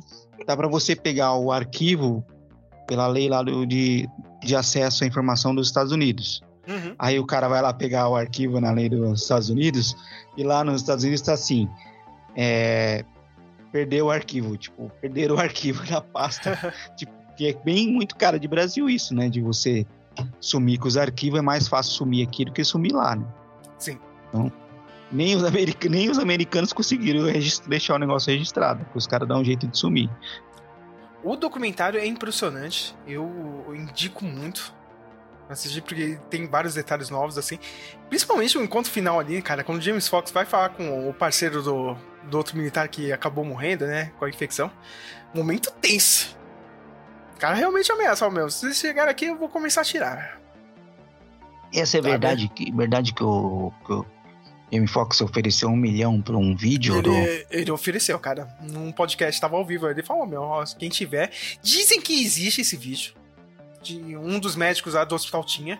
Só que o pessoal tá tentando procurar aí no HD e tal. Teve gente que disse que viu o vídeo. Só que é outra pessoa que tava com o computador que tinha o vídeo morreu. Estão tentando procurar. Aquela coisa. E isso que eu fico bravo. Sabe? Tipo, como ninguém vaza isso? Sabe? Anos e anos e ninguém consegue vazar esse vídeo. Vocês sabem que eu ouço muito podcast de true crime, né? Vejo as coisas de true crime e tal. E tenho acompanhado aquele do do caso Evandro lá, de tudo que aconteceu do caso Evandro, né? As bruxas do litoral lá, né? É, de Guaratuba lá. Guaratuba. Mano, e o cara, tipo, ele ficou uns três anos, cara, indo atrás indo e cavando não sei o que, nanana, e conseguiu achar é, uma, umas fitas cassete gravadas é, que, que meio que mostrava que o, que o pessoal foi torturado e tal, né? E ah, pra fazer as, a- as confissões. E assim, as gravações que ele tinha antes, que eram as- aquelas gravações de. as fitas que foram usadas no, nos depoimentos lá, nos processos, ah, no julgamento, durante o julgamento. Tinha aquela qualidade de cópia da cópia, sabe? Sim. Ah, sim. E aí ele achou, tipo, a original, assim, mano, com um som lim- meio limpinho, assim. Dá até um arrepio, assim, quando se ouve. E, tipo, então, uma coisa dessa, assim, foi difícil pra caramba achar. Imagina achar um vídeo desse, se tiver, não vai aparecer, cara. Sim, Se e- tiver, não por vai aparecer. Esse é o perigo, cara. Tipo, e- tinha um pessoal que tava falando que ia soltar e tal. É esse mesmo cara que eu falei do Twitter aí, o Rony Vernet, ele acabou soltando semana passada. Ele falou: Ó, meu, o que eu consegui aqui, eu já vi que é, é falso, tá ligado? O pessoal tava tentando pegar o dinheiro do James Fox aí. Cara. James Fox já ligou, foda-se, quer mesmo, né? Mas tá, tá investigando, cara. O- é um assunto que tá em voga, meu. A, como, como eu disse, a, essa jornalista aí do New York Times está em cima. Está investigando, não é uma coisa que ela deixou de lado, né, cara? O assunto foi parar no podcast do Joe Rogan, cara. Varginha tá. Tá em cima, sabe, cara? Voltou e voltou com tudo. Cara, indico muito, assista o documentário Moment of Contact. E, e- e é bom, sabe, pra você, você vê a, a, a perspectiva do assunto por outros olhos. Sabe, cara? A gente ficou anos e anos aqui, cara. Sei lá, cacete e planeta. É. Sabe? Gugu. Fantástico, Gugu. Sabe, entendeu? Vamos ver o. Mano, o ET do Cacete do Planeta era melhor, mano. sabe? tipo, vamos tentar ver o negócio, o, o assunto, sabe, pra um olhar um pouco mais sério. Cara, e o jeito que o James Fox pega o- os depoimentos é, é bem legal, cara. Eu gosto daquilo, sabe? Me coloque na situação. Toda hora é muito bom, cara. Mas sério, o Sérgio resumiu muito bem aí o caso Varginha. Ah, mas duas coisas. É, as meninas, as três meninas que, que eu me lembro, elas elas estavam voltando, acho que do trabalho, não sei. Elas quiseram cortar caminho, né? Sim. Por um terreno baldio. Elas seguiram a vida de boa ou elas se fuderam também? Não, aí que tá. É, como eu tinha falado, né? o- o- literalmente os homens de preto foram lá. Ofereceram, che- chegaram pra mãe delas, né? Falaram, ó. Então, né? Tipo, a gente tá com dinheiro aqui, né? Ela falou que eles falavam meio enrolado, né? De- deveria ser americano falando português, né? Ah, então, né? Qual que é o sonho delas e tal? Só que, tipo, pra pegar o dinheiro aqui, vocês vão ter que inventar uma coisa e tal, né, cara? Vai ter que desmentir muita coisa, ficar quieto e tal. E a mãe pegou e ela até falou isso aí no documentário, ela fala, tipo, meu, as minhas filhas estão falando a verdade, eu não quero fazer elas passarem como mentirosas. Eu acredito nelas. Não vou pegar o dinheiro de vocês, não. No final foi melhor, cara, porque aí, tipo, os caras não gastaram, né? E. Tipo, beleza. Vocês vão ficar de, de oca aí, sabe? Vocês vão, né, ser retratados porque como párias, né? E, e foi isso que aconteceu, cara. É, No, no documentário elas falam, cara, tipo, a gente não queria ter visto isso. Só ferrou É. a nossa vida. Sabe? Ca- Cara, você passa a vida inteira na cidade, cara, olhando torto, zoando com a sua cara. Sim. Sabe? Ima- imagina passar uma vida inteira assim, cara. Leva uma vida humilde, mora num lugar isolado, né? Sim, cara. O turismo da cidade foi bom, né? Mas. É, mas é que as pessoas que gostam de ridicularizar o caso Varginha, isso. Hum, Não, não tô falando que o Flávio faça isso, ele não faz isso, mas eu já vi pessoas tentando ridicula- ridicularizar esse caso porque existia um mendigo que ele andava sujo. Sim, sim, tem uma É, teoria que do- é, é, o mas- cara. Mas é. eu duvido muito. Mudinho, né? O tal do mudinho. Ele, de vez em vira e mexe, ele ficava nesse terreno baldio. Mas, meu, você acha que os, os Estados Unidos ia medir esforços, ia ter deslocamento militar por causa de um mendigo? É, não, faz sentido, entendeu? Ainda mais, ainda mais tendo que comprar o silêncio de pessoas, de testemunhas. Toda a Hum. movimentação, né, cara? No documentário também é revelado, né, cara? Os detalhes lá do. do. do dia que pousou o avião, né, cara? Tem o. é, os logs lá de diário do, do controle aéreo da época, né, cara? Realmente desceu um avião aqui nos Estados Unidos sem previsão, né, cara? Sem chegar e falar, ó, a gente tá vindo aí, né? Então, aconteceu alguma coisa. Sabe? É, Esse- é, eu, assim, eu acho que é, são duas, duas formas de ver as coisas assim, que, né, que, que, que as pessoas meio que botam tudo numa, num balaio só. É, ou você acredita em tudo, ou você não acredita em nada, ou você zoa, ou você leva a sério. E eu- eu- comigo, comigo é, eu acho que isso depende muito. Por exemplo, eu não consigo levar a sério o cara que faz meditação alienígena. não consigo levar a sério. Mas eu entendo que alguma coisa aconteceu com essas pessoas e que fez com que elas tivessem esse relato. A gente não acredito que tenha sido um, um alienígena tal, é, mas eu respeito que alguma coisa aconteceu e É, você não acredita, mas você acredita que a pessoa acredita, né? Entende? acredito que a pessoa viu ou passou por alguma situação que fez que levou ela a acreditar naquilo, a entender. Aqui, ó, a gente consegue Relatar se colocar no, no- no- A gente consegue se colocar no lugar dela. Sim. Então eu não acho legal você chegar e ficar. Eu, fiquei- eu vi que as pessoas mesmo de Varginha meio que tiravam muito sarro delas, né? Uhum. Por causa da história. Aí não é legal, sabe? Tipo, você não sabe o que aconteceu com a pessoa, sabe? Tipo, não é legal você ficar. É igual quando a gente vê pessoas que têm alguma dificuldade inte- intelectual e fala alguma coisa ou, ou age de alguma maneira que a gente não tá acostumado e você fica tirando sarro da pessoa por causa daquilo, né? Sim. Tipo, não é, não é bem assim. Então, é, eu acho que tem que, ser- tem que ter um certo respeito. Você pode não acreditar e achar que. Mas tem que ter um certo respeito. É, Sim. Né? Tipo, é. diferente quando você é uma pessoa que você vê que, tipo, aquele cara do, do- de Goiás, que você vê que o cara tá querendo ganhar um dinheiro em cima, tá querendo enganar um monte de gente. Aí você fala, ah, meu. É, não dá, né, cara? Aí você. Mas nesse caso das meninas já não. No caso do. Mas falando também, é, a nossa mente, a mente humana, ela é altamente sugestionável, né? A qualquer tipo de acontecimento, de visão, ou até o nosso inconsciente é capaz de reproduzir visões, alucinações, né? Falando um pouco mais com ceticismo, assim, eu não sou médico nem nada, mas eu sei, já vi N casos, relatos de pessoas que sabe, por um trauma, por um medo, ou por, talvez até o próprio ceticismo seja um mecanismo de defesa para elas não ser taxadas de louca, de maluca, de ser ridicularizada. Por mais que só seja cética, assim, eu acredito num sobrenatural, sim, né? Respeito quem é mais cético, quem não. Porque o mesmo direito que eu tenho de acreditar, eu quero, é o direito que a pessoa tem de duvidar, né?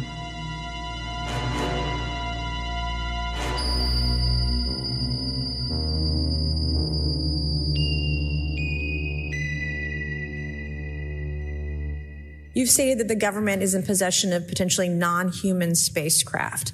Based on your experience and extensive conversations with experts, do you believe our government has made contact with intelligent extraterrestrials? Something I can't discuss in public setting. Um, okay, I can't ask when you think this occurred. um, if you believe we have crashed craft, uh, stated earlier, do we have the bodies of the pilots who piloted this craft? As I've stated publicly already in my News Nation interview, uh, biologics came with some of these recoveries. Yeah. Um, were they, I guess, human or non human biologics? Non human, and that was the assessment of people uh, with direct knowledge on the program I talked to that are currently still on the program. And was this documentary evidence, this video, photos, eyewitness? Like, how would that be determined? The specific documentation I would have to talk to you in a skiff about. É, 2001, a primeira iniciativa de desencomportamento, né, pelo já citado Dr. Stephen Greer, famoso fórum americano, presidiu uma grande coletiva em Washington, no National Press Club, né? A coletiva contava com 20 profissionais apresentados das Forças Aéreas Militares Civis e da parte administrativa de governos americanos e de outros países, né? Todos com relatos impactantes e comprovados por várias provas, né? Mais documentos militares, né? Que eu, eu já percebi que isso não é o suficiente para fazer as pessoas acreditar. Ou até quando você vê com algo maior, como foi há duas semanas atrás, as pessoas continuam não, não, ou não acreditando ou cagando e andando. Ou vai ter um negócio que é muito chocante, cara. Vai ter que ser no nível 11 de setembro. Tá ligado? Osman Dias, Flávio. no, no Watchmen, tá ligado? Um, um polvo gigante no meio do, do, da Times Square. Cara, ou tem que ser aos poucos mesmo, viu, Samuel, cara? Cara, é, é, é aquele, é aquele nosso pensamento. Cara, imagine isso pra nossa sociedade, cara. Sabe? Sabe? Tipo, o pessoal brisa ainda com religião, imagina isso.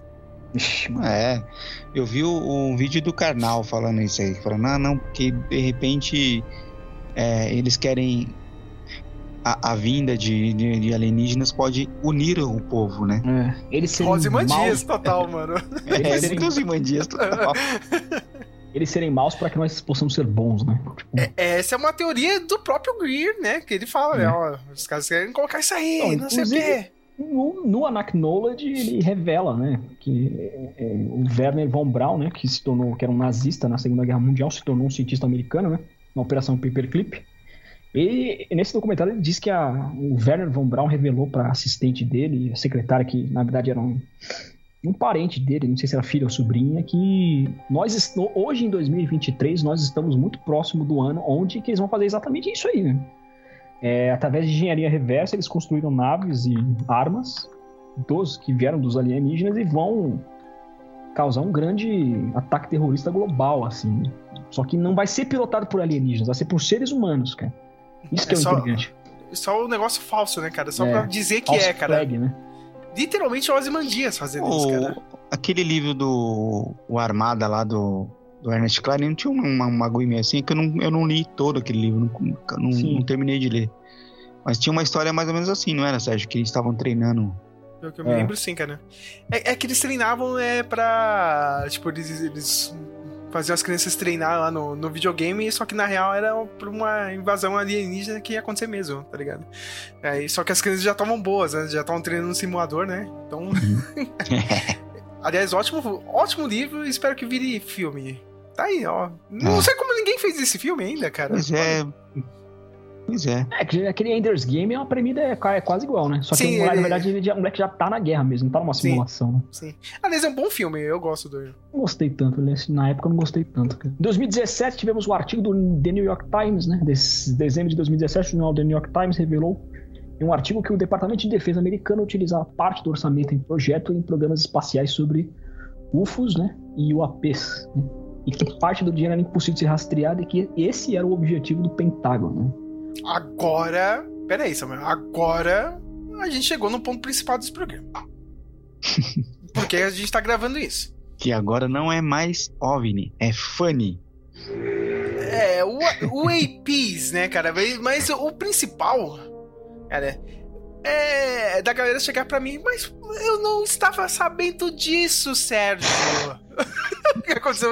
Um monte de gente chegou pra mim, eu nem sabia disso e tal, cara. É, bem, se você estava em Marte nesses últimos anos, o New York Times, né?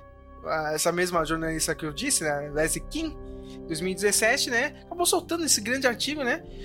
com vários denunciantes lá falando, ó, os Estados Unidos tem material lá, né? E tem OVNIs e tem todo um programa para retirada desse material e para usar a verba dos Estados Unidos que é trilionária. O bagulho não é, não é só OVNI, cara. Vamos, vamos falar a verdade, cara. O pessoal tá indo agora. É a história do Bigelow lá, isso aí? Sim, sim. Esse, esse Bigelow é o Elon Musk dos alienígenas.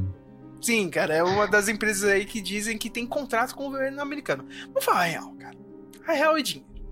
Sim. Sabe, ontem eu, eu, eu, eu, tava até discutindo com o Robson, sabe? O Robson com aqueles papos de, ah, não sei o que, terceira guerra mundial. Eu falei, não, não vai, cara. Os Estados Unidos tá na merda, você me desculpa. Os Estados Unidos consegue fazer uma campanha no Oriente Médio. Ele não consegue entrar na guerra lá da, da Ucrânia porque todo mundo vai falar, né, cara? Vai ser óbvio, ó, os Estados Unidos entrou lá pra gastar o dinheiro, né? E fazer as coisas que eles sempre fazem, né? Eles mas, não têm mais cara para fazer isso. Mas estão cutucando, estão cutucando a China lá, hein, meu? Estão ah, cutucando Flávio, a China lá. Uma hora vai dar ruim. Não, não vai dar, cara, Flávio. Eles, precisam de um uma coisa abusiva. O que, é, que seria não. perfeito agora, Flávio? O que, que seria perfeito agora? Qual é o papo perfeito agora pra você é, justificar essa gastança de dinheiro? Sabe? Ah, não sei o que, tem algumas luzes aí, não sei o que, pode ser drone da China, tudo bem, aí, aí você tá certo e tal. Sabe? É, antes do- de abaterem no início do ano, em fevereiro, abaterem os UAPs lá, né? No Canadá, no Uruguai, na. É, teve abateram um balão chinês, né? Que tava sobrevoando o Pentágono. É, o Pentágono não, a dizem, Casa né? Branca. É. É o que dizem, né? Mas o, o povo americano tá começando, né? É, tipo, ó, vamos acordar um pouco? Porque os caras usam o dinheiro e foda-se, né, Flávio? É, é uma verba trilionária. O pessoal tá vendo isso. Essa audiência que a gente teve esse ano é histórica porque é um evento bipartidário. Não um negócio, ah, democratas ou republicanos, esquerda ou direita. Não, foram os dois, ó. Que porra é essa que tá acontecendo? É. Entendeu? E eles estão indo atrás, cara.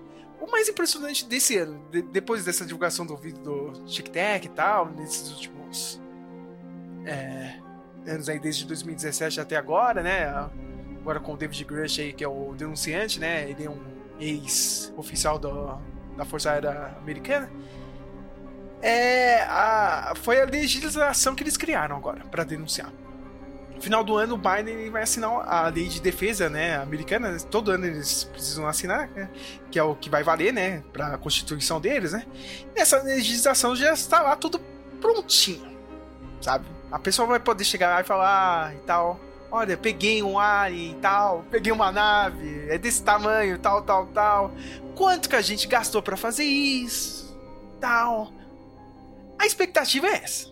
Começa a vazar esse tipo de informação, porque agora você tem base legal pra soltar. O Grush, ele foi nessa audiência esse ano. Essa audiência não foi de graça, não. Ele foi lá e jurou. Ele e mais duas pessoas. Jurou. Se esse cara estiver mentindo, ele tá fudido. Sabe? Ele não é. Ah, não é aqui no Brasil que você vai na CPI foda-se, tá ligado? Ah, fala qualquer merda ali na CPI. Entendeu? Estados Unidos é é um pouco diferente. Sabe? Mas desse lance assim, ó, os Estados Unidos tá gastando dinheiro a, a rodo e o povo tá meio que acordando lá, sabe?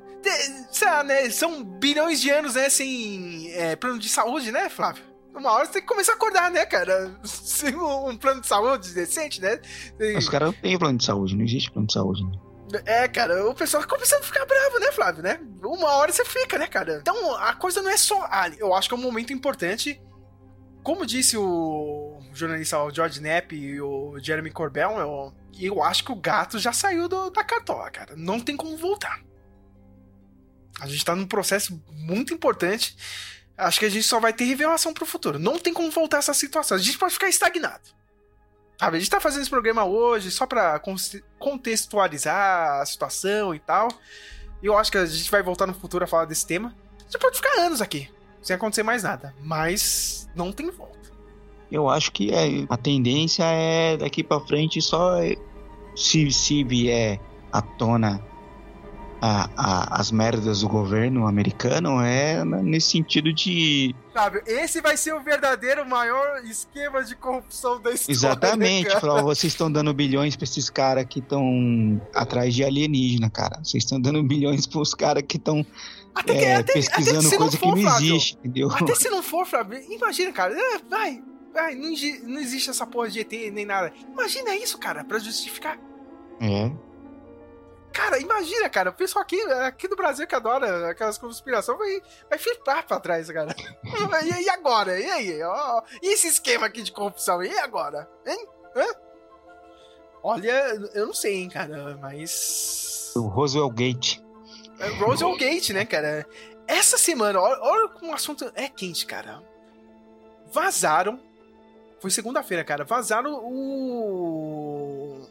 o os arquivos médicos do David Grush.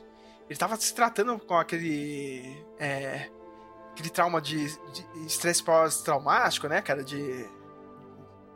de guerra e tal. Ele era piloto e tal, né, meu?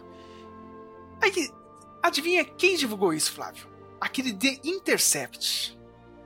Do Intercept Brasil Não, o Intercept que é o original mesmo, né? Tem o, O Brasil, original, né, é, cara? é. O original que é o do, do James Snowden e tal, né, cara? No caso. O pessoal tá falando, não, beleza, vocês têm todo o direito, cara. Mas, cara, por que, que vocês estão fazendo isso? Que é engraçado, né? Vocês pegam, chegam aqui e falam um monte, né? Que não, que tem que ter é, o direito aí pra falar as coisas e tal, né? Você censura, que nem o, aquele Greenwald tava falando do monarca aqui no Brasil, né? Estão censurando ele. Aí o cara vai lá nos Estados Unidos, tá querendo falar as coisas lá do governo deles, né? Aí os caras vão lá e puxam o tapete dele. Divulga esse negócio. Eu achei meio estranho. E o pessoal tá falando, cara, já que é mentira tudo isso aí que o David Grush tá falando, por que vocês estão assim, com muita importância, assim, cara, pra ferrar com a vida dele, assim, cara, sabe? Já que ele tá mentindo, você não precisa fazer isso, né? Você não precisa desacreditar ele. Queima de arquivo, né? É, bem, morrer agora seria muito estranho, né, cara? Seria, seria morrer, cara. Mas o pessoal tava cobrando isso, ah, cara, já que ele tá mentindo, já que ele tem estresse pós-traumático, vocês estão forçando assim, sabe, cara? Você não precisa falar nada, entendeu? É o mesmo caso de Varginha, tá? Se eles não quiserem o dinheiro, então você vai pagar de doido aí na imprensa. É, se eles não podem apagar a pessoa literalmente, né? Se é que me entendem, eles vão fazer o mesmo que a política faz, cara. Agora, Assassinar eu... a sua reputação Sim. e tirar a tua vontade de viver. Depois eu, eu quero que vocês façam um, um, exercício. Vocês vão lá no Google Imagens digitem lá David Grush Imagens. Todos os frames dele é pra parecer maluco. As fotos dele, cara. Você vai com a expressão meio doida, assim, ah, não sei o que, cara. Só pra fazer o cara parecer doido. É impressionante isso, cara. Sabe? Mas eu, eu acho que ele teve muita coragem. Acho que faltou muita coisa, né, cara? Só que você tem que ter uma permissão, cara. Sabe? Você tem que estar tá balizado. Você tem que ter uma legislação protegendo você. Provavelmente vai ter mais uma audiência esse ano que vai ser no Senado americano. Vamos ver se vai Acho aparecer mais gente. mesmo já vai ter outra. É. E é aquilo, cara. Eu acho que vai começar a sair um monte de. de informação e vai ser aos poucos. Eu acho que também o povo não aguenta isso, cara, sabe? Tipo. Aquela coisa, você chega com tudo, o pessoal vai desacreditar. Aos poucos, eu acho que é um pouco mais fácil, sabe? Ah, uma imagem aqui hoje e tal, sabe? Um vídeo amanhã, uma denúncia de outra pessoa. Eu acho que é o caminho mais fácil, né? Porque, meu, vai ser embaçado, cara. Vai ser que nem o pessoal do Wisecrack disse naquele vídeo, né, cara? Vai ser o, a nova grande revelação, nova grande, um novo grande choque pra humanidade, né, cara? O primeiro foi aquele do Copérnico, né, cara? Ó, oh, meu, a gente não é o centro do universo, não, tá ligado? teve o, Dar o, Darwin, né, cara, que a gente evoluiu, né, cara, não veio de Deus, e teve o, né, o do Freud lá, que ele falou, né, que, tipo, a gente não, não é dono das nossas faculdades mentais, não, cara, a gente nem consegue dominar a nossa mente direito, né, a gente nem sabe o que é direito. Imagine isso, cara, a gente não está sozinho. O Sérgio já resumiu, em 2023 tivemos essa conferência, né, temos que falar rapidamente também de Bob Lazar, né, ah, sim, Esse cara. funcionário da Área 51 que teve contato não com seres alienígenas, mas com naves alienígenas, né? Ele, ele, disse que trabalhou na Área 51 e trabalhou na engenharia reversa disso, né? É. Na seção S4, né? Ele teve com... trabalhou na engenharia reversa de pelo menos nove naves, né, cara? E ele disse, né, cara, que o, parece que os Estados Unidos ele tá trabalhando naquele lance lá do, do elemento 115, é. Né? Que seria o elemento que é, a gente ia conseguir usar para uh, ah, conseguir manipular a gravidade, né? Porque o grande lance desses é, discos voadores é isso, né, cara? Tipo, como é que eles funcionam? Sem um modo de propulsão básico que a gente tem. O que a gente tem é energia, né, cara? Uma energia entra num buraco e sai pelo outro, sabe? Ou é ar, ou é gasolina, alguma coisa assim, né? O Pablo Azar, eu gosto dele porque ele realmente você vê que, tipo, o negócio parece que atormentou a vida dele sabe? Ele não gosta de falar, ele não ganhou dinheiro com isso, só se fudeu na vida. É, é que nem o caso de, de Varginha, sabe? Ele fez lá tudo, o FBI vai lá, zoou a casa dele, a CIA vai lá, zoou a casa dele. É aquela coisa, se o cara tá mentindo, você não precisa ir lá invadir a casa dele. O documentário do Jeremy Corbell é bem legal, assim, eu, eu achei que foi pra um lado mais pessoal, assim, da vida dele. E é interessante as coisas que ele dizem. Se for verdade, a gente tá. É, é assustador, sabe? Porque é aquela outra parte do debate, né? Cara, imagina a tecnologia que eles têm e a gente poderia ter uma vida melhor agora, né? É. Não sei o, o, Flávio aí, cara, que ele acha, cara. a gente poderia estar. Tá cara, a gente poderia realmente estar tá vivendo outra vibe aqui. Sabe? Imagina, cara, a gente não tá dependendo de combustível fóssil hoje em dia.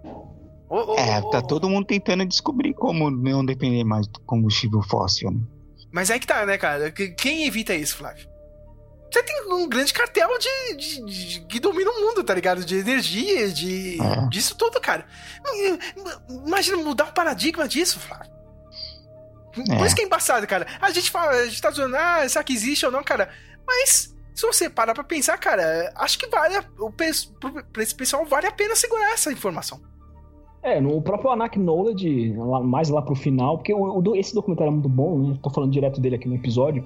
Ele é dividido em três partes, né? A primeira parte explica o que é o fenômeno ufológico, o porquê disso, né? Que foi as atividades nucleares que desencadearam. No segundo, ele explica a rede de proteção exclusivamente dos Estados Unidos, né? Que usam N coisas, ele fala que é complexa, uma rede de proteção complexa e multifacetada, com todas as áreas, né?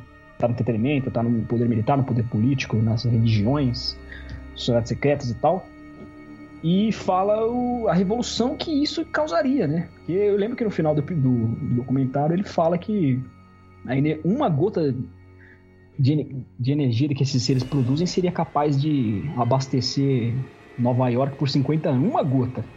Só que aí, como você já estava falando, né? Esses os donos do mundo, né? Os donos das indústrias, principalmente de energia, todo tipo de energia eólica, combustível fóssil, gasolina, tudo, eles teriam muito e muito dinheiro a perder. né? Cara, É imagina, cara, ima- imagina a gente ter uma vida plena. É. Sabe, cara? É, Tipo, e você mudar isso na sociedade, cara. Por, por isso que eu falo, a gente entra numa pira, cara, mas tem razão. Sabe? cara? Tipo, Cara, imagina um mundo desse. Pô, imagina, a gente não precisa acordar amanhã cedo, Flávio. É, cara, a gente, a gente só tá concentrado em evoluir mentalmente, cara. Ah, mas isso não existe, cara. Isso é. Eu sei, eu sei, cara. Eu sei que é utópico. Essa é a parte utópica do, do, do episódio inteiro, Flávio. E a gente entra, o capitalismo não deixa. o capitalismo não deixa. O capitalismo não deixa. O capitalismo não existe situação Uhum. é, plena. Porque ele se. Ele se alimenta dessas crises, dessas dificuldades, desses problemas, né?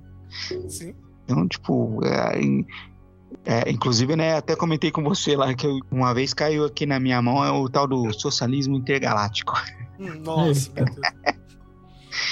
Teve um argentino doido aí que que criou uma teoria doida aí de que eh, o socialismo é foi e foi tipo apresentado a gente por alienígenas, tal, que Olha. os alienígenas Você tá com me dizendo que o certeza Karl Marx foi contatado por aliens. os alienígenas com, eh, com certeza se eles são mais evoluídos, eles são socialistas, são comunistas, tipo Aquele cara, é que nem aquele povo, ah, o Jesus Cristo era comunista, e a É. mesma coisa, ó. tipo umas viagens Ou vá quem a dizer que eles são tão evoluídos que eles não precisam de nenhum tipo de sistema político, né? Moralmente, economicamente, talvez nem precisem de dinheiro. Por, por isso que eu tô falando, é, é- é esse tipo de evolução que eu queria, tá ligado? Porque se você domina uma forma de energia, porque assim, uma coisa que eu, que eu vi é eles falando de explicando tipo, É, esse também é o primeiro grau da escala Kardashev, né? é, por exemplo, Não lembro todos, mas eu lembro que o primeiro é explorar os recursos e energia do local. de energia, é, que É. tipo que tem as civilizações tipo 1, é, 1 2 e 3, né? A É. gente não é nenhum ainda, a gente é 0,7, um bagulho assim. Ah. O nosso, a maneira como a gente lida com energia. E que, por exemplo, você vê lá, a gente tava falando do sinal WOW lá, que tem um alguém pesquisou aí, acho mais ou menos acha que ele veio de, de tal estrela ou alguma estrela nessa região aqui, mais ou menos. E aí calculou lá e deu 1800 anos-luz. 1800 anos-luz quer dizer que a velocidade da luz, o sinal leva 1800, 1800 anos para ir, 1800 anos para voltar.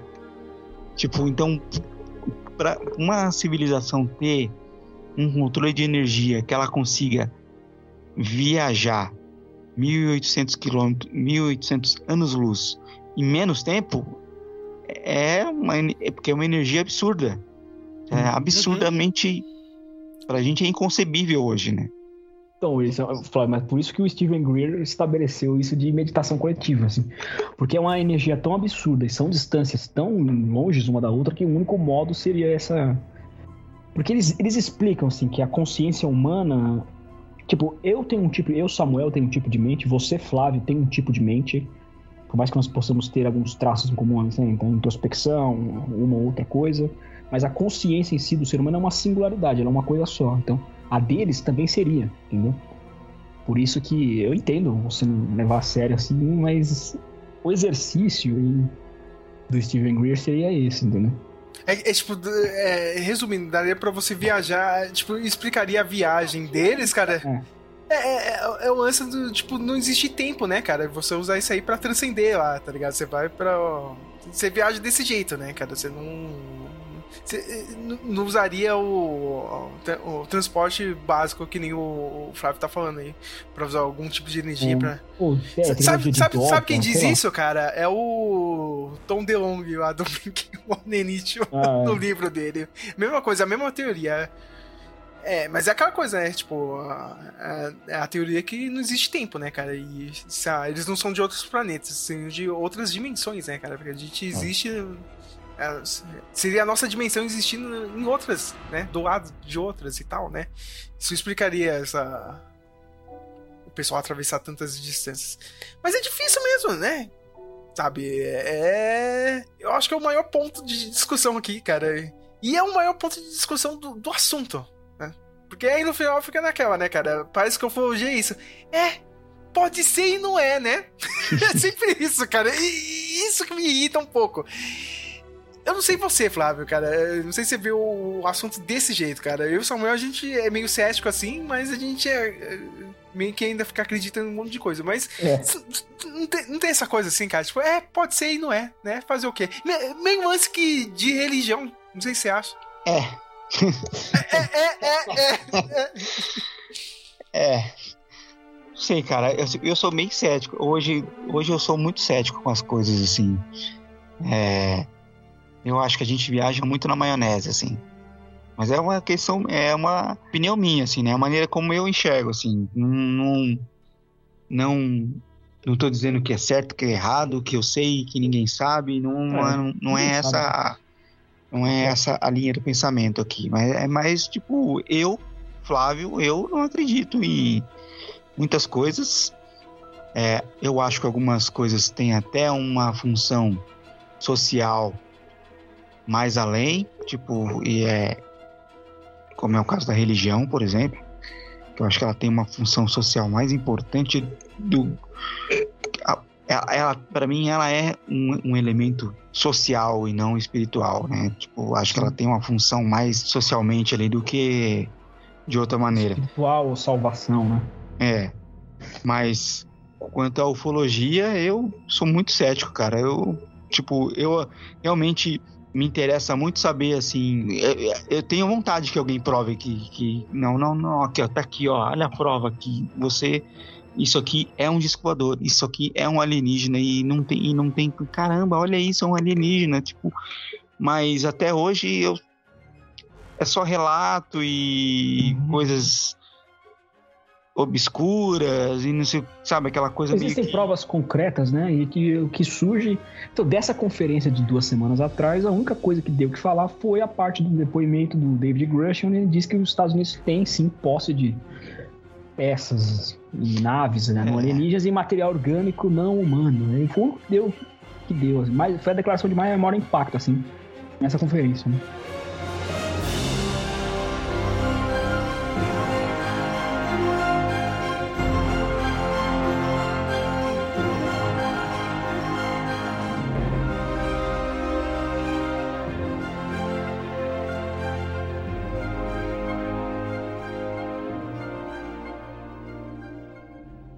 Você imagina que desde os 5 anos de idade eu sou retirado de dentro da minha casa.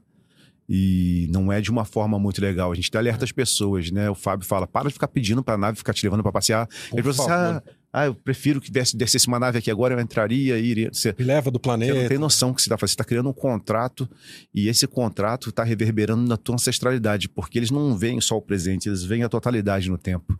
Então eles vão mapear toda a tua rede.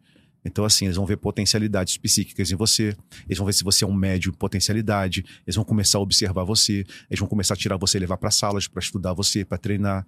Eles começam a fazer com que a tua família, a partir de alguma outra pessoa ou uma instituição, fala: não, seu filho é diferente, seu filho é inteligente, vamos botar ele numa escola que tem um ensino, um ensino um pouco mais avançado, a mãe, o pai acredita, acaba te colocando. Enquanto você está ali no período da escola, você é retirado da sala, levado para outros lugares para estudar diferente dos outros, com outras crianças. E assim começa a manipulação, o que a gente chama dos agentes aqui, que são nove agentes. Quatro ainda estão nativos, a gente acabou descobrindo que a gente voltou agora há pouco tempo de novo, que não é uma coisa muito boa estar tá ativo dentro do programa. Mas desde os cinco anos, é, como eu falei, a gente falou aqui no início, eu conheço o Fábio projetado, né? Eu ainda não conheci o Fábio, eu sabia quem era o Fábio porque eu fui levado por, por um dessas consciências, né, que vinham me tirar de casa. Eu tinha mais ou menos uns 15 anos, foi a primeira vez que ele falou assim: agora você vai começar a conhecer quem trabalha com você em rede. Porque até então, criança, eu era retirado de casa por uma mulher e um homem. Desciam esferas azuis dentro do meu quarto quarto. Como criança, você não sabe o que está acontecendo. Minha mãe não tinha conhecimento. Acho que é normal, né? É, minha mãe era semi-analfabeta, meu pai também não tinha como falar. Se falasse qualquer coisa estranha, eu apanhava. Então, assim, eu comecei a aprender com o tempo que não podia falar. E ela falou: não conta para ninguém essa mulher. Vamos para um bloco final aqui, onde, onde cada um dos três aqui vai falar como enxerga de uma forma resumida e esse fenômeno, essa possibilidade de vida alienígena no nosso planeta e em outros planetas, né? Começando por mim, eu sei que eu conheço a visão cristã e conheço a cristão e hoje, nos últimos dois anos, passei a conhecer a visão dos espíritas ufológicos, né? Aí é, sim, hein? É, agora vai. É. Agora vai. Agora... A, tem muito, a verdade é que acho que ainda bem que vocês não acompanham, né? Mas tem muito youtuber cristão conspirólogo no Brasil, né? E para esses para esses cristãos, esses, esses seres alienígenas não são seres de outros planetas, eles são o que é o que o cristianismo ensina, né? Eles são aqueles um terço da parte que caiu junto com Satanás, né? Que na verdade não são aliens ou alienígenas, são demônios, né? Aí dentro desse pensamento cristão você tem duas vertentes, né? Você tem o que seriam chamados nefelins, né? Aliás, tem um filme, o filme é horroroso, assim, não assistam. É um filme com Cuba Golden Jr., chama A Tumba do Diabo, de 2009. Agora eu vou atrás. Eu... não, vai atrás, vai atrás, mas é horroroso o filme. Eles brincam, os roteiristas usaram esse conceito dos alienígenas serem esses anjos caídos, né? As, mas quais são as, seriam essas duas vertentes, né? Sabe, sabe que isso aí vai funcionar, cara? Quando a Rede Globo fizer uma novela das seis com isso. Puta é. que pariu. Aí a galera vai comprar. A, a, linha mais, a visão mais, resumindo assim, na visão mais cristã, é que esses seres é, seriam demônios, né? Não seriam seres benevolentes de outras galáxias, são anjos caídos, né? Existe até a visão que, na verdade, são intraterrenos, né? Porque toda hora na Bíblia você vê que fala que o inferno está abaixo, o inferno é no chão, essas coisas. Então eles sairiam. Até o próprio Edson Boaventura, no, na primeira vez que ele foi no Paranormal Experience, ele disse que tem uma cidade em Minas Gerais que era um queijo suíço, entendeu? Então uhum. essas naves sairiam desses debaixo do chão e não de outras eu, galáxias. Eu, eu acho interessante, né? Porque o pessoal até fala, né? Ó, ó, daria para você explicar Deus e tal, cara. Eu acho que seria legal, cara. É. Mas pro pessoal que realmente fica com a Bíblia debaixo da, do braço seria bem tenso, né, cara? Já pensou, cara? Ah, você, você não é o perfeitinho, não, viu? Você não é na imagem dele, não, viu? Tem outros aqui. Ah. No caso de uma revelação alienígena, a primeira coisa que ser colocada em xeque é a religião. Não tem o Cara, imagina isso, Samuel. Cara, mano, tem, nossa, tem. mano, cara. eu, eu, eu, fico pensando nas, nas senhorinhas aqui do lado da minha casa. É. Sabe, eu, eu moro do lado de um convento aqui. É a religião que seria colocada em xeque. Quem, quem, criou você? Quem nos criou? Deus existe? Pelo tudo que vocês exploraram do universo, vocês, existe alguma evidência de que Deus existe ou não? Se é que é uma preocupação para eles também, né? Por experiência própria e da história, a Igreja Católica acho que vai lidar muito bem, né? Eles, eles adoram forjar uma historinha nova, né? eles vão ser, uma coisa eles vão inventar, a Católica eles, vai inventar. Eles fundaram uma religião fazendo isso. É, é, Pra isso vai ser bem fácil, né? Eles adaptaram uma história a toda uma burocracia romana, né? É, imagina tipo... a adaptação, cara. A, a, a, ginástica que vai ter que fazer pra adaptar isso. Cara, eu sei que vai ser foda. É. Sabe? Mas é, é, eu. Sei lá, cara. Seria legal, mas eu começo a ver sabe, o cinismo da nossa sociedade hoje, meu, tá cagando e andando. Sabe? Eu vi do cara da gringa semana passada. Não, legal, né? Os ares existem e tal, né, cara? Dá pra baixar o, o, o preço aí do, do custo do, de vida agora pra gente, cara? Porque tá difícil mesmo, né, cara? É. Eu, eu sou nesse lado meio utópico, cara. Se for ter uma coisa assim, um disclosure mesmo, cara, tem que ser pra melhorar a vida das pessoas. Mas vai ser difícil. Então, nessa linha dos demônios, que esses seres seriam demônios, tem uma série que a gente, a gente vai chegar nesse bloco ainda, rapidamente, porque já estamos bastante tempo aqui já, mas... É, tem a série Childhood's End, que é do próprio Arthur C. Clarke também, né? Eu não assisti, mas eu sei que, na verdade, a proposta da série é essa, que os demônios se fantasiam de alienígenas super tecnológicos e inteligentes para poder enganar a humanidade, entendeu? Aí as duas vertentes seriam essas. Né? A primeira é de que, na verdade, não, os, tem um lado, pelo menos dos youtubers que eu acompanho, assim, que eles caíram, esses anjos, na presença de Deus, eles desejaram as mulheres da terra. Tá lá em Gênesis 6, né? Eles desejaram as mulheres até tiveram relações com elas, relações sexuais, e nasceram seres humanos também, só que gigantes, né? O próprio termo Nefelim, ele vem do hebraico Nefal, que significa os caídos, né? E daí dessa palavra que isso também, a palavra inglesa fall, surgiu daí, né? Cair. Só que eles seriam como Golias, sabe? Seres muito altos, grandes. Só que aí tem a outra vertente, como Golias, como Aquiles, Hércules. Na verdade, eles eram esses seres humanos super. Tanto que as mulheres morriam ao dar à luz. Quando da relação que elas têm com os anjos, não, tal, né? Eu sei que é muito mitológico, muito um tanto fantasioso sim, né? Mas é a visão cristã que se tem, né?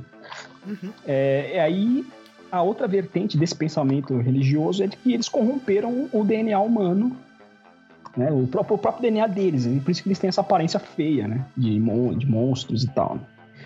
Aí você tem o que tá ganhando força nos podcasts aí, tem a, acho que é uma das mais famosas de todas, é a Mônica de Medeiros, que é uma médium espírita, né? Que ela foi contatada por uma alienígena chamada Sheiliane, ela implantou um colocou um implante no braço dela, ela tem contato com esses seres ou com esses que mestres. sempre um nome tão bosta, cara, É. sabe? Não, nunca é um nome tão legal, né, cara? sabe? K-Pax, aquele do, do Kevin Space. K-Pax, nossa. É sempre um nome bizarro, assim. Tipo, mas, ó, duas coisas pra mim, é encerrar da minha parte, depois vocês vão dar, ver a visão de vocês, né? É, caso uma a provar definitivamente, assim, só a NASA, que a NASA, na verdade, não é a única agência espacial que existe. Tem a chinesa, tem a russa, tem mais outras cinco ou quatro aí por aí. Só que nesse- como ela tá no imaginário coletivo, né? Por causa de Hollywood, tá? Filmes como Apollo 13 e tal, só eles se apresentando mesmo, sabe? e se revelando, não é? O documento, essas coisas, ah, temos parte disso, parte daquilo, tem material isso aí, não, não adianta, não é o suficiente. Nem caso de um de uma revelação. Se eles quiserem, depois depende muito da atitude deles, né? Mais da deles do que a nossa, se vai ser uma atitude pacífica ou hostil, né? Maioria Eu, dos- eu, eu acho que o único caminho que pode acontecer, sabe, é realmente acontecer algum acidente sério envolvendo esses UAPs aí, sabe? Ah, não sei o que, bateu num avião comercial. Ah, mas o que aconteceu? Ah, não sei, falaram que foi um objeto, assim. Aí, aí eu acho que começa a virar a história. Sabe? Até que o Dr. Grid tinha falado, uma hora vai acontecer isso aí, meu. Acho que o próximo passo da narrativa é isso aí, ó. Aconteceu alguma coisa, aconteceu um acidente. Tanto que o pessoal tá falando, né, cara? Ó, tá tendo relatos aí, né? Os pilotos tão, não estão conseguindo fazer os testes deles e tal. Tá tendo é, relato de quase choque. Uma hora vai acontecer isso, cara. Como sabe? esse tipo de coisa sempre se destrói qualquer tipo de evidência, né? Em acidente, É. essas coisas. Mas sei lá, eu tô vendo uma hora assim, sabe? Eu acho que o caminho vai ser esse, cara. Ah, aconteceu isso aqui, meu, mas que porra é essa? Não é um avião? É, e, aí? e, e agora pra explicar?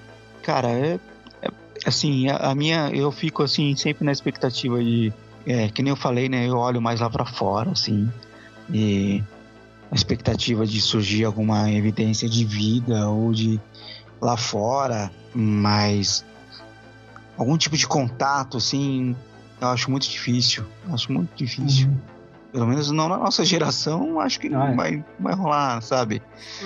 A gente vai perder essa, né, Flávio? Ah, É. então essa, essa Mônica de Medeiros que tem contato com essa cera, ele fala que o contato em massa mesmo vai ser lá pra 2046, Ah, mas eu 2050. quero agora, meu. Não é, 2040, Botar idoso, 2040. caquético já, cara comigo já. Mas assim, pra onde a gente vai? Vendo, eu vi em algum lugar aí explicando esse negócio da escala das, das energias aí. E o cara fala que, tipo. Que, sei lá, em 2400, um bagulho assim, a gente já tá consumindo um sol, ma- mais energia que o sol, assim, um bagulho assim, meio absurdo, assim. Então, talvez a gente precise mesmo de uma fonte de, de energia diferente. Vai vir do espaço, vai vir alguém, alguma civilização vai trazer isso pra gente. É, uma, é, é também um pouco de, de esperança de para uma civilização que tá se matando, né? Tá se, se essa, hora que eu vou, extinguindo. é- essa hora que eu vou colocar a trilha do Interstellar. É, tipo, eu- eu- aquele filme bosta lá de, do Nicolas Cage, é, Presságio. É isso que acontece. Tipo, não, é o contrário do que o Flávio tá falando. Eles levam crianças pra repovoar outros planetas lá. Tá? Cara, esse eles, eles vão filme é ruim tipo, pra é- caralho. É horroroso esse filme. Mas é, cara, então assim, é, eu sou muito cético, como eu disse, em relação a essas coisas, mas hum, como seres humanos a gente é, vive muito de esperança. A gente tá passando por dificuldades, né? Momentos, é, o mundo tá, a gente mesmo tá destruindo o nosso próprio mundo. Então é, é às vezes a gente precisa se segurar em alguma coisa, né, gente? A gente precisa acreditar. Então, eu quero acreditar porque a gente precisa acreditar. Mas tá difícil. Tá difícil. Então, é, eu foco mais ali no lá fora, como eu disse, de vir alguma coisa lá de fora, é, alguma, alguma informação nova, mas aqui dentro, essas coisas de, de OVNI, enfim, alienígena e ET, eu acho que é tudo enrolação. É tudo enganação do povo. Eu acho que hum, acho que já é um ponto que a gente não tem volta. Sabe? Eu sou meio diferente do Flávio, eu acredito realmente nessas coisas. E eu acho que o caminho é começar. Não é fazer desacobertamento, eu acho que a palavra certa tem que ser é, confirmação. Sabe? E o que, que dá pra fazer com essa informação? Sabe? O que, que dá pra fazer com isso? Entendeu? Acho que, como disse o Flávio, a gente já tá na merda mesmo, cara, sabe? A gente vai precisar de energia nova, precisa evoluir, sabe? A gente tem que aproveitar isso, cara. Só que a gente vive nessa picuinha de sempre, sabe? De segurar a informação e uma informação que podia estar melhorando a vida de todo mundo. Sabe? É... A gente vai voltar pro básico, cara. O ser humano é muito mesquinho, Egoísta, né? Orgulhoso. egoísta, orgulhoso e. Sabe? Por um período infame de tempo. Sabe? Cara, tipo, 60 anos, 70, 80 não é nada, cara. Não é nada. mas- pro, pra Terra já não é nada, imagine pro universo. Pro universo, sabe, cara? A gente tá perdendo tempo. Sabe? E a gente vai ficar nessa picuinha, é o clássico. Os caras vão chamar eu muito de esquerdinha, cara. Mas tá vendo? Se a gente continuar nessa aí de capitalismo fudido, a gente tá, tá- tá- tá na merda, cara. Sabe? A gente, fez o programa só pra falar isso, cara. só pra falar mal do Só pra jogar na... Ficou duas horas aqui, né? Toma essa, então. Mas essa é a verdade, cara. Mas isso precisa de uma evolução mental, cara, gigantesca e. É difícil, cara. Eu fico naquela. é na esperança, Samuel, sabe? Tomara que com essa informação as coisas comecem a mudar, mas é difícil. Como disse o Flávio, é. Não sei não, cara. Depender do humano aqui pra mudar, cara, essa coisa é. Mas sei lá, né? Esperança é a última que morre. Tamo aí. Eu, eu acho impressionante o que tá acontecendo esse ano. É impressionante. Tudo que aconteceu esse ano. Sabe, aquele com janeiro, fevereiro, com aquelas notícias assim. Ficava eu, o Samuel e o pessoal do É. chat. É maluco, cara, cara, eu meu. é. É. Vamos falar Sabe, no bloco de filmes aí eu falo, mas. mas. Tipo, meu, agora, agora vai, sabe, cara? Tipo, era notícia CNN na Globo, ó, os caras estão derrubando lá, hein, cara. Tá voando lá no espaço aéreo americano. Não sei o que. Twitter pegando fogo. Não, eu quero. Eu quero os amigos do Juca vindo aqui resgatar ele e, pa- e- e fazer uma parada aqui no Carrefour Anchieta. Por favor, né, cara? Seu ponto aqui da Zona Sul, cara. Seu Carrefour, né, Chieta. Mas pode ir lá, Samuel. É isso. É isso, né? É, não, não é isso, não. Estamos, vamos para um último rápido bloco aí, porque somos um blog de cultura pop, né? Vamos falar sobre Ah, é, né? Tinha esquecido disso, né, cara? O único episódio que a gente esqueceu, né, de falar de cultura pop, né, cara? O único episódio que a gente quis ser sério.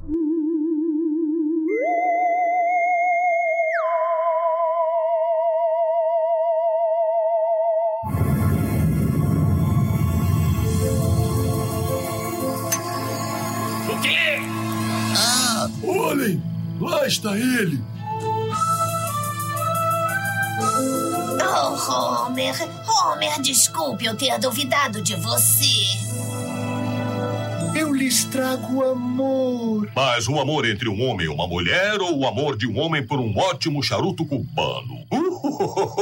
Oh, eu lhes trago amor. Ele trouxe amor, não deixa o homem embora, não. Quebre as pernas dele. Hey,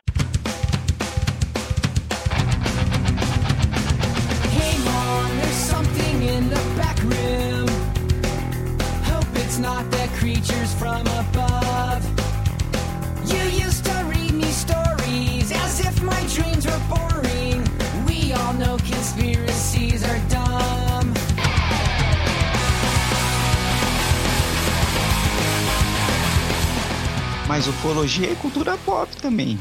É sim, sim. É. Então são os nossos produtos, né? Filmes, séries, livros, músicas que nos marcaram. Começando com eles, né? Os filmes, o grande precursor, né? Pela ordem, pela lista cronológica que eu tenho aqui, é o Dia que a Terra Parou, de Robert Wise, né? 1951. Que ganhou Ele um é antes do Guerra dos Mundos? Ele é, é antes? Acho que é antes, cara. Deixa eu ver aqui. Guerra dos Mundos é de 38, na verdade. Então é O depois. livro, né? A transmissão de rádio. O. Não, sim, sim. Não, não. Putz, não sei agora. O livro. Eu não, não vou conseguir agora. Talvez vocês pegaram no Google aí. Mas a transmissão que também é um, não deixa de ser um, um marco ufológico, né? Pessoas se mataram, pessoas ficaram desesperadas, desmaiaram de terror com a transmissão de 38 de Orson Welles, né? Guerra dos Mundos, um trecho. Cara, se ele citou um parágrafo, foi muito, né? É, Só que naquela época. Orson Welles já deu a receita, ela já, já deu a receita lá, como é, como é que faz? É. O livro é de 1898. Nossa, você tem, a transmissão é mais, mais antiga que o próprio livro. Bem mais antiga que o próprio livro. Não, o livro é antigo. Ah, sim, sim, 1898. tá falando bosta. E nos filmes aí a gente tem o Dia que a Terra Parou, né? Robert Wise, 1951, que ganhou um remake em 2009, né? Com... Ah, esse filme do Keanu Reeves é uma merda, É uma cara. bosta também, né, pessoal, esse não tem defesa. O pessoal gosta de defender o Keanu Reeves, mas não. Filme chato pra caralho. É muito ruim, cara.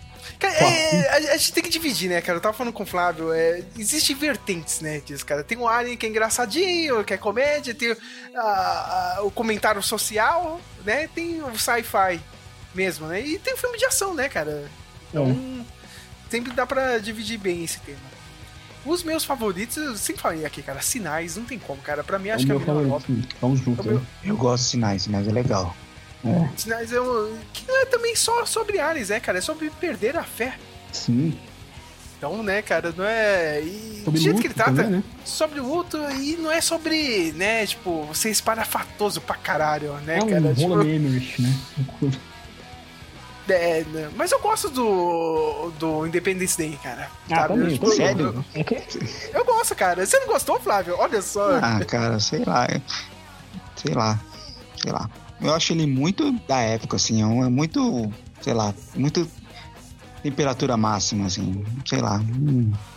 Hoje eu acho ele um filme bem, bem ok, assim. Bem- Na época, na época era um filmaço, na época. Você- Na época, puta blockbuster, É, né, cara? Hoje em dia você mais ou menos, ele- né, cara? Eu acho ele mais ou menos hoje. Não acho ele tudo isso, não. Bem, eu revi, né, pra fazer esse podcast, Contatos Imediatos de Terceiro Grau, que é sensacional. Mas é aquilo, né, Flávio? É, nossa, o Spielberg foi muito otimista ali, né? Mas o Spielberg é, né, otimista, né? Ele é ah, o- mais ou menos. é, Às vezes ele consegue. bonzinho, assim. Mas ali é muito bonzinho, cara. Eu acho que é o filme mais bonzinho da história da, do- da eu carreira gosto dele. do contato mesmo. O contato também, ele é. Ele tem uma Ah, vibe do meio, meio. Né? É, do. com a. Judy Foster. O Judy Foster. Que é baseado num livro do Carl Sagan, eu acho, né? Sim, sim. Ele E- acho que também escreveu o roteiro, né? É. Do filme.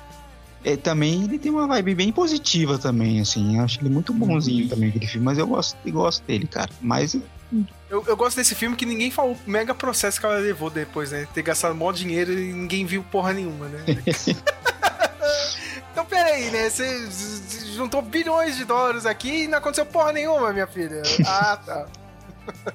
Mas é isso, né, cara? Ufologia é isso aí mesmo. Você relata o que aconteceu e é taxado de louco. É, aí ainda em 56 nós tivemos a primeira versão que esse filme foi re- remake, rebutado, né? Invasores de Corpo, né? Falamos no. Nossa, isso aí tem milhares. É. que é fruto da Guerra Fria, né? Esses filmes de É. alienígenas É, sim, anos sim. 50, 60 é muito Guerra Fria, né? Até 80 mesmo, né? Era uma meio que uma É. metáfora que os comunistas, né? Que são os vilões e tal. É. E aí tinha um filme que eu gostava de assistir no SBT quando eu era moleque, porque eu podia ver mulheres peladas, cara, que é a experiência. Muito bom. a experiência pariu. 3, principalmente. Cara, essa mulher continua foda, cara. Natasha Street, eu sigo ela no Instagram, cara. A mulher tem, sei lá, 50 anos, continua foda pra caralho. É. O que, mais? Tinha um contatos imediatos do terceiro grau, né? Que é o grande.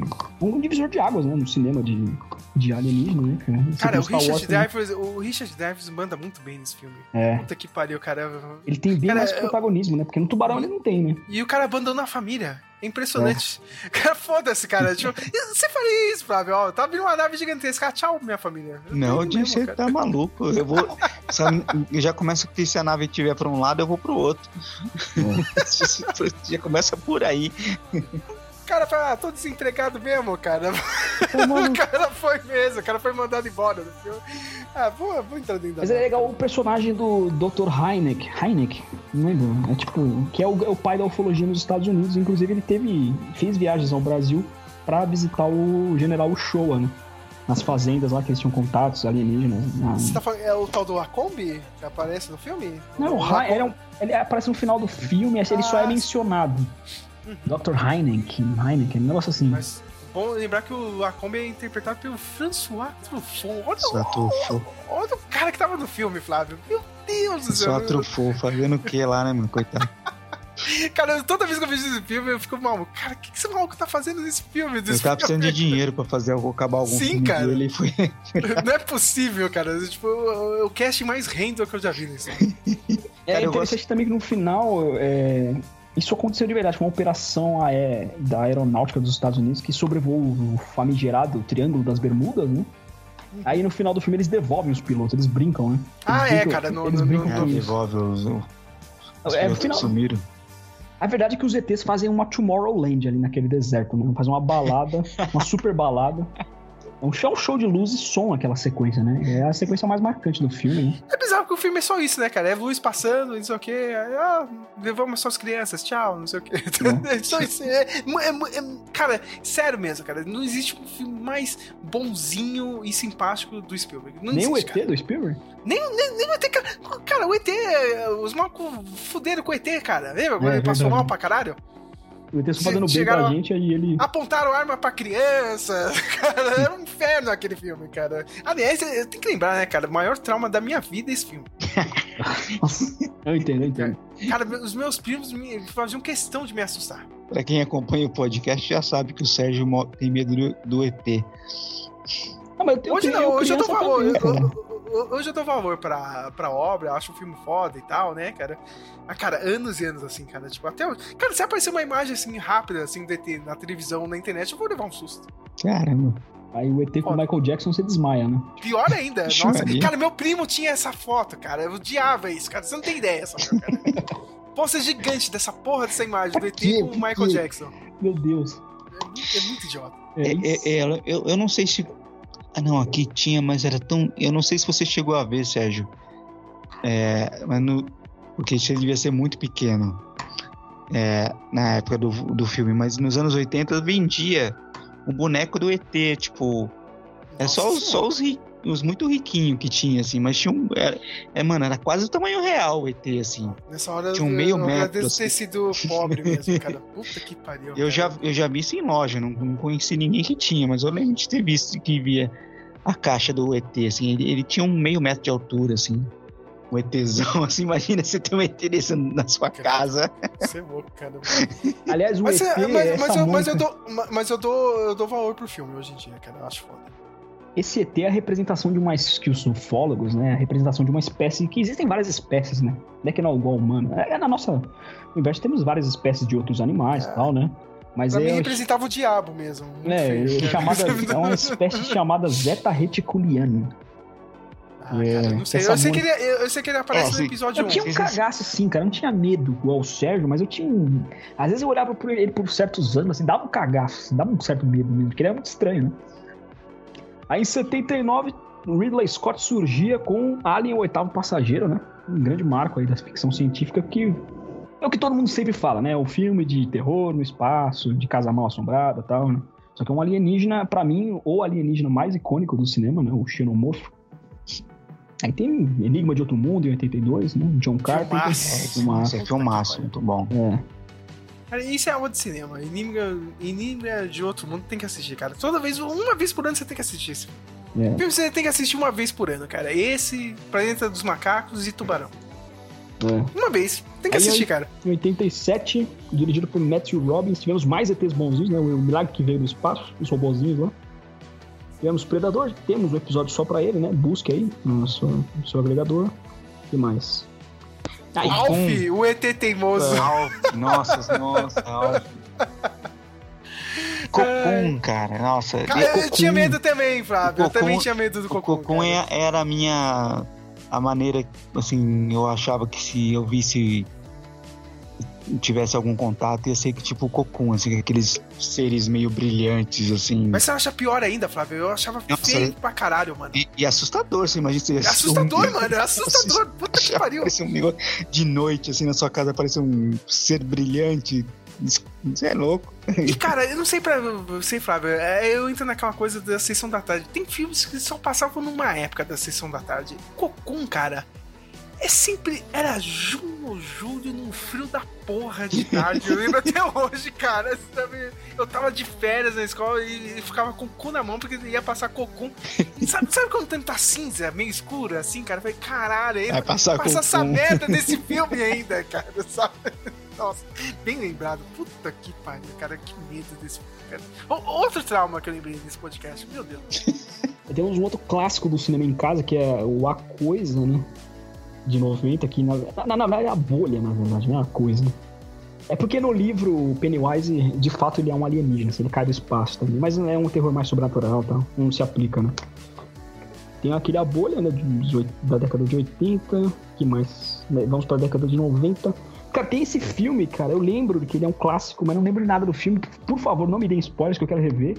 Que é o Stargate, né? Do Roland Emmerich, 94. Stargate. Stargate tem a ver com. Com. Interdimensional. Com eram os deuses astronautas. Sim, sim. Hum. Né? Aí vocês falando de treinar crianças, ah, Ender's Game, Armada, pra mim os definitivos no cinema disso são os molequinhos do Marte Ataca, que jogavam FPS, né? Marte Ataca. No Tim Burton 96, cara, um ótimo filme, uma comédia, né? Cara, a gente tem que lembrar, a gente tem que lembrar aqui, cara, embora eu não tenha assistido, obviamente, porque eu tinha medo e não queria ficar assistindo, mas hoje eu ainda pretendo começar a assistir a série, que é Arquivo X, né? É. Você assistia, Flávio, ou não?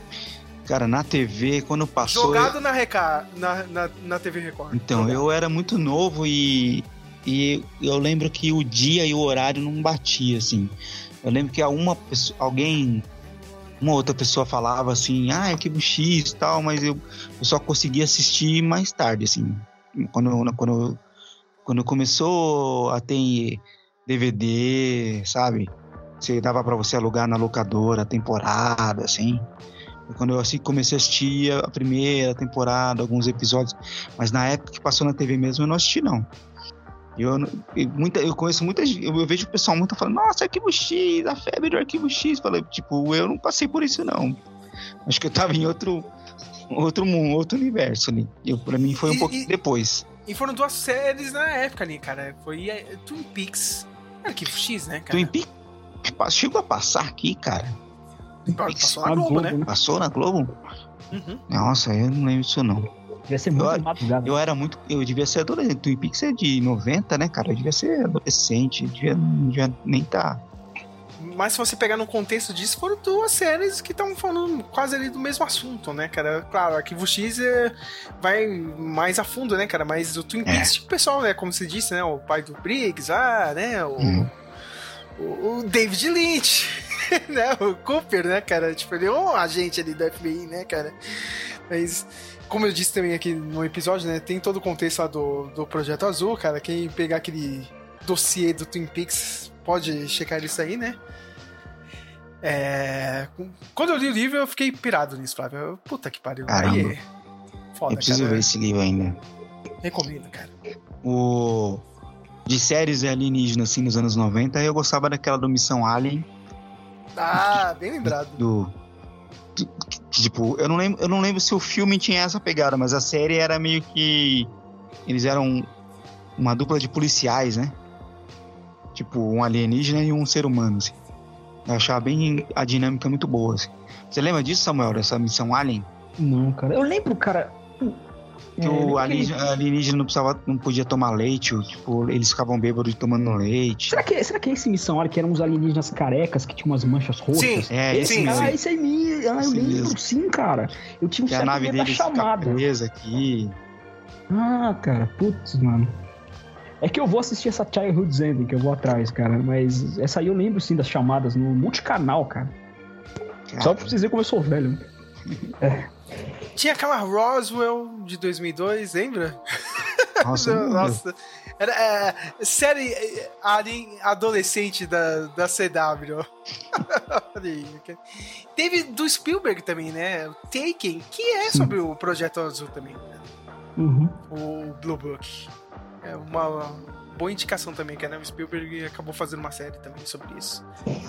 Cara, vamos, vamos acelerar. Nos anos 90 tivemos Homens de Preto, né? Tivemos um dos filmes mais que se tornou cult também, em 2009, Distrito 9, né? Do Neil Blomkamp. Isso é bem legal, cara. Filmaço, filmaço. Melhor filme dele. né? O único É. filme, né? Desejo do cara. O cara, tá- o cara fez o filme do Gran Turismo agora. Meu Deus do céu. O que aconteceu com a carreira desse cara é bizarro. Aí nos últimos anos, os melhores, quais, quais foram? Foram a chegada, né, do, do Villeneuve, muito filmaço, cara. Chegada Cara, e- é muito bom. Não é querendo me gabar, cara, mas nesse filme tem, as- tem um diálogo que ela explica que quando uma pessoa sonha. Porque esse filme é sobre linguagem e comunicação, né? Esse. Ele, o cara explica a teoria de algum cientista lá que quando você sonha em um outro idioma. Não sei se isso já aconteceu com vocês, cara, queria saber. Mas eu já sonhei em inglês. Assim, Olha ele só fala que que so- poliglota. É, eu não sou fluente em nada, mas eu já sonhei em inglês. Tipo, e ainda foi naquele dia que a gente foi assistir o do Tarantino lá. Era uma vez em Hollywood, eu sonhei que eu tava num táxi conversando com a Maya Hawke em inglês, cara. Olha só, Aí, cara. não, Olha. não, não é que não gabar, mas é. Ele fala que você tá- é quando você acontece isso, que seu cérebro tá passando por uma reprogramação e tal, né? Essa de todo o filme é essa que mais ficou em mim, assim. Eu É. preciso rever a chegada, cara. Tanto que é no um próprio puta filme tem a confirmação dessa teoria no universo do filme ali, né? Que também é sobre viagem no tempo, né? Não há um deslocamento no tempo, mas é sobre viagem no tempo de uma forma original até. Olha, eu só sei de uma coisa. Eu tive que rever aquele.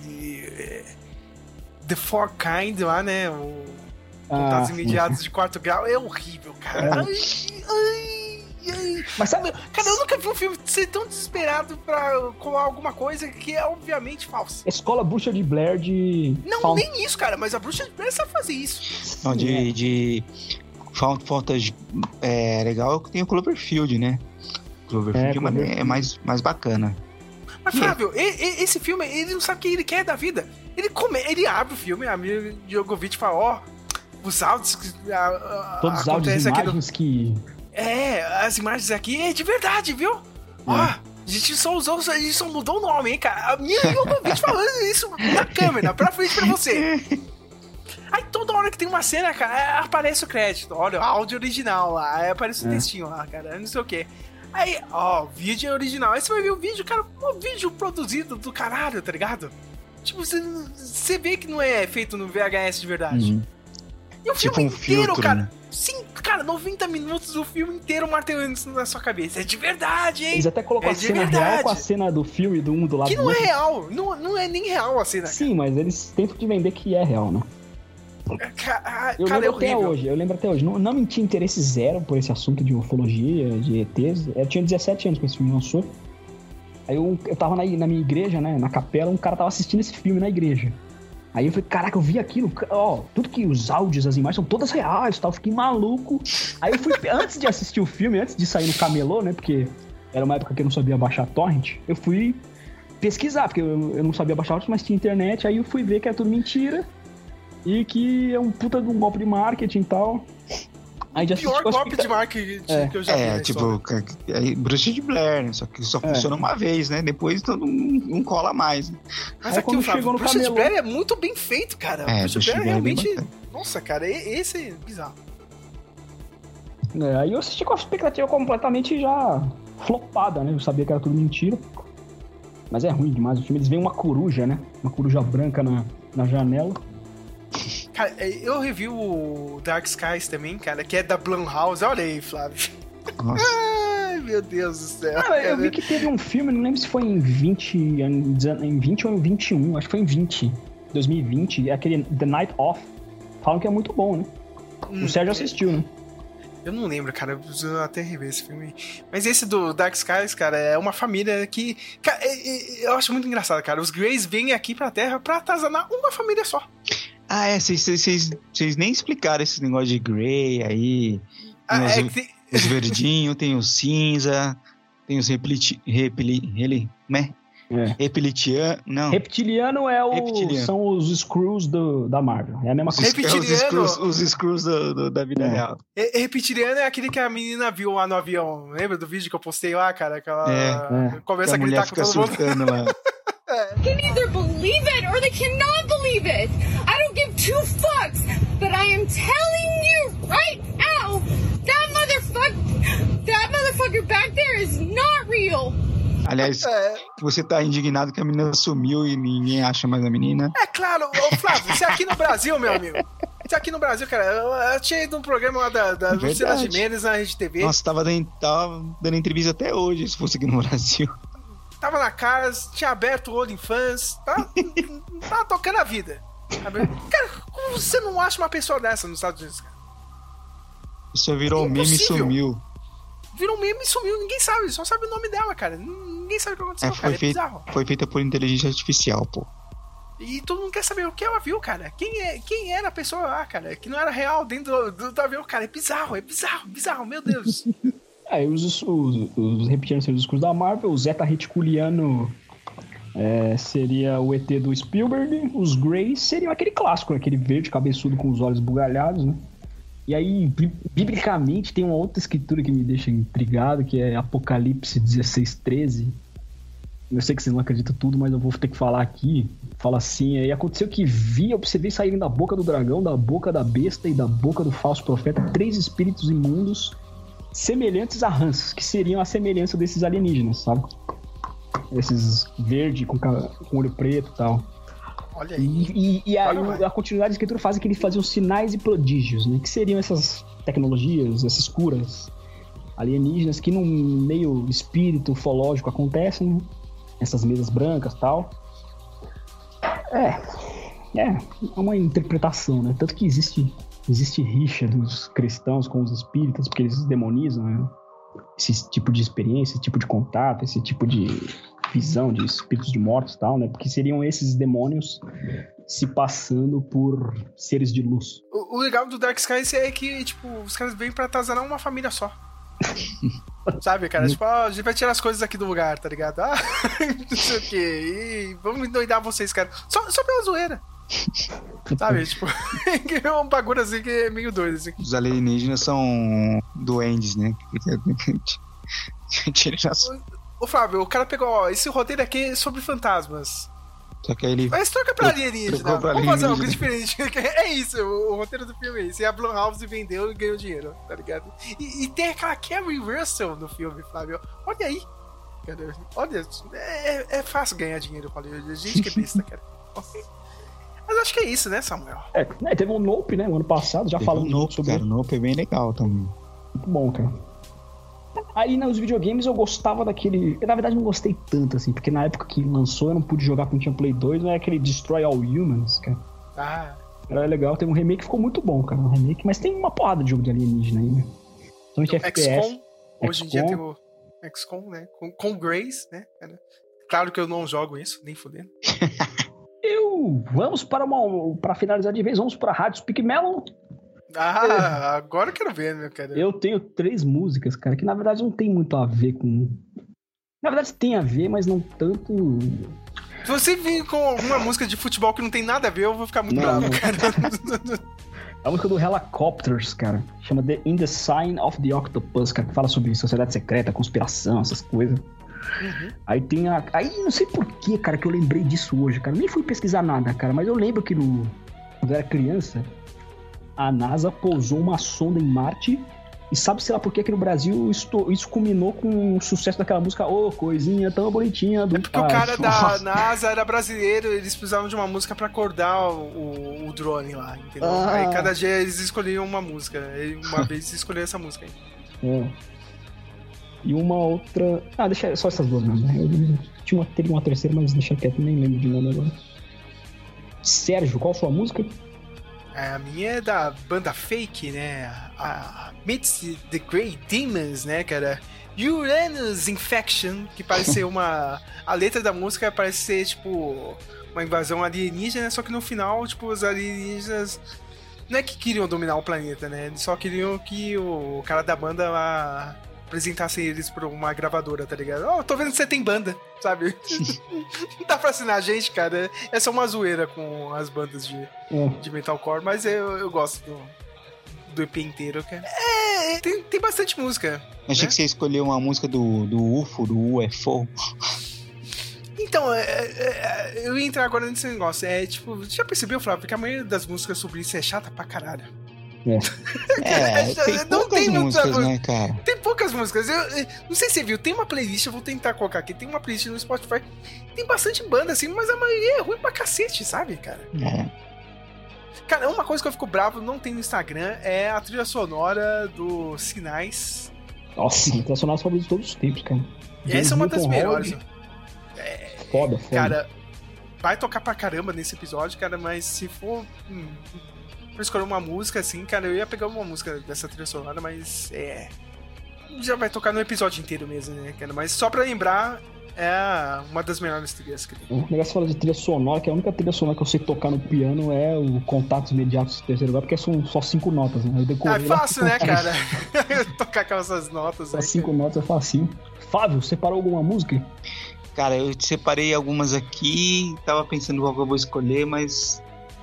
Eu, eu vou escolher uma chata aqui. O Sérgio falou de música escolher, chata, eu vou cara. escolher uma música chata. Só- só- não tem música boa, é sério mesmo, é sério. Essa música aqui, eu, eu, a primeira vez que eu vi, inclusive ela é de 77, ó, em homenagem aí, ó. Ah, a Operação Prata. É, a primeira vez que eu ouvi, eu não fazia. Eu, eu gostei da música e tal, mas eu não fazia a menor. Não, não tinha. Não ligava ela com, com ufologia, assim. E aí na, na pesquisa, pesquisando, eu acabei chegando nela de novo. Falei, nossa! E eu achei interessante que é Como Say Away do Styx. É uma do Styx. Legal, eu conheço a banda. É, é, uma, é uma música interessante que ele fala de ah, eu tô ali velejando no. Eu vamos velejar no mar, não sei o que, com o barco. E aí de repente aparecem uns anjos, e de repente os anjos são ETs. Ah. É, eu achei bem interessante, assim, é bem legal. Então eu vou escolher ela. Ô, antes de terminar, agora eu lembrei que tem outra música desse mesmo EP que eu disse aí, do Amidst The Great Demons, que é outro tema que eu não quis falar nesse episódio, mas ele. O Jerry Along também faz uma música pra zoar aquele pessoal da cientologia, né? Ah, mas A a, gente nem entrou a nisso, né? cientologia é. Uma maluquice do caralho, meu Deus. Que, tipo, é. É, é o, é o tema que a gente discutiu, mas no nível assim, maluco, nível Tom Cruise, né, cara? Aliás, é um, é um dos filmes que eu tô pra assistir, é O Mestre, né? Que é a história da mitologia. Do... Ah, tá. Eu pensei que você ia ver a- aquele filme lá com John Travolta, que é uma bosta sobre a Bíblia deles lá, cara. A, con- Ah. a- a- a batalha, a conquista, alguma coisa assim. Eu Cara, vi o horrível. documentário lá, o, Ah, é. o Gone Clear lá. Do Netflix? É. Esse era Mas é, é verdade, esse filme é, esse filme é de 2003 ou 2004, A Conquista, a, a Reconquista, na verdade. Nossa, A Reconquista. a É sobre- eu não sabia que era sobre cientologia, cara. É a Bíblia deles, aquele filme, cara. Sério? sério, é sério, eu não tô zoando, não, cara. Eu não tô zoando. Tudo aqui eles, eles falam que vai acontecer, cara. Mas eu sei música- que o filme O Mestre, do Paul Thomas Anderson, é a história do L. Ron Hubbard, né? Que foi um dos fundadores, né? Tô pra assistir esse Aí- filme, pra baixar. Essa música se chama Ride the Science, né? Que é literalmente isso aí, né, cara? Ó, a gente vai reescrever todas as. as- a, a história, né, cara? E a ciência. Porque a, a cientologia é bem isso daí. A cientologia é uma religião alienígena, né? Sim.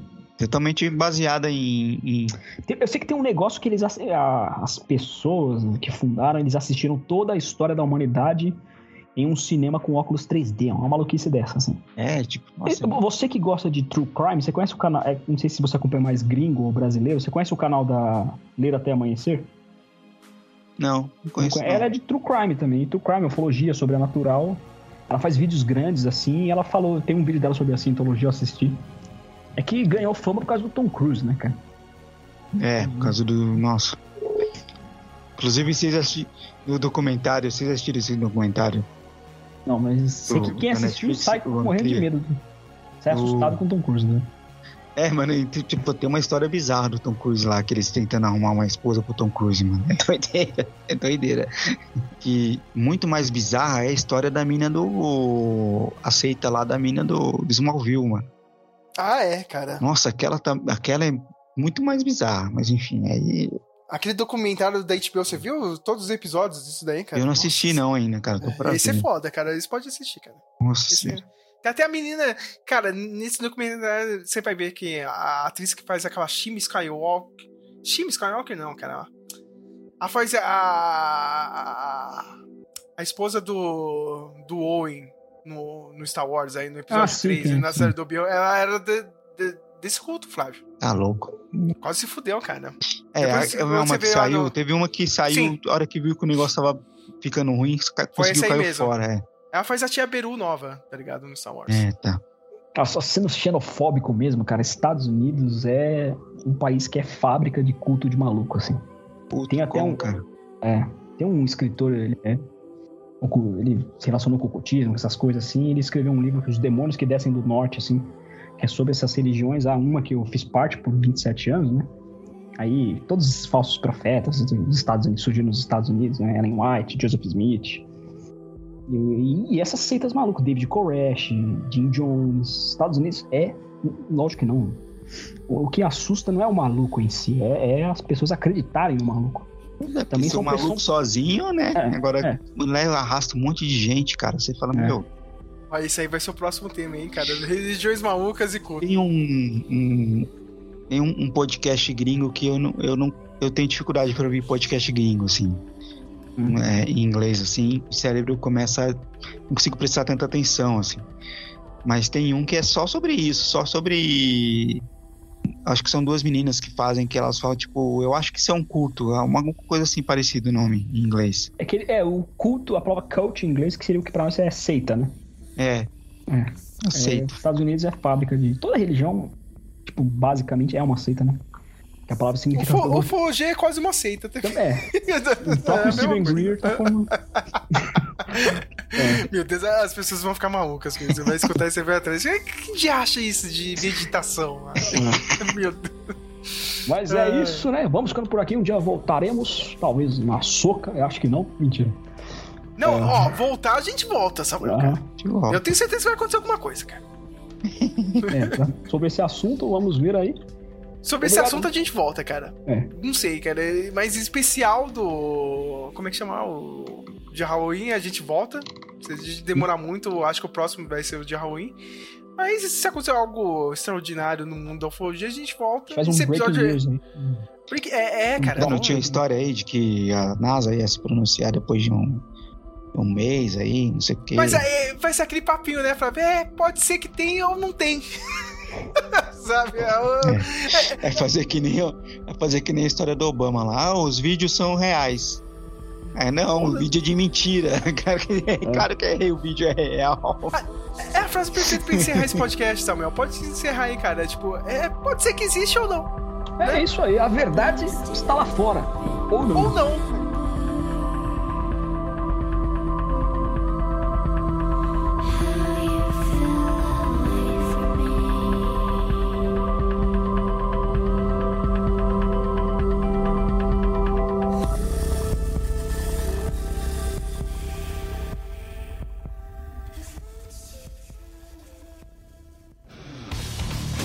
Você queria o pior, então você terá o pior. Rádio Speak Melon.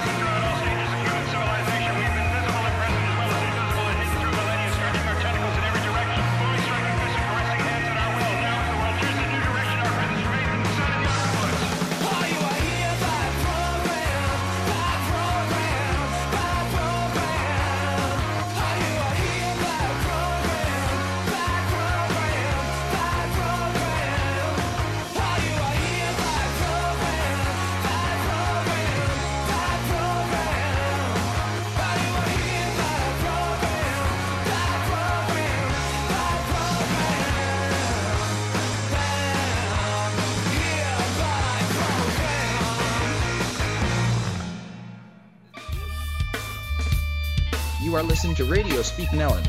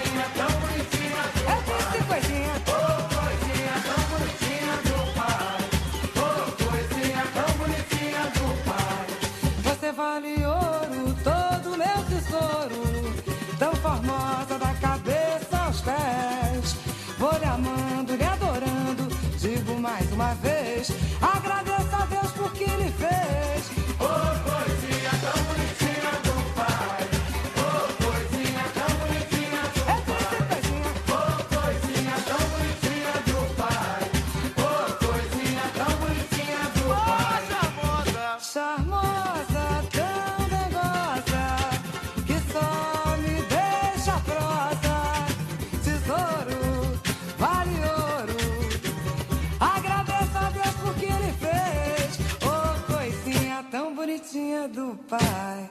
Oh, coisinha tão bonitinha do pai. Oh, coisinha tão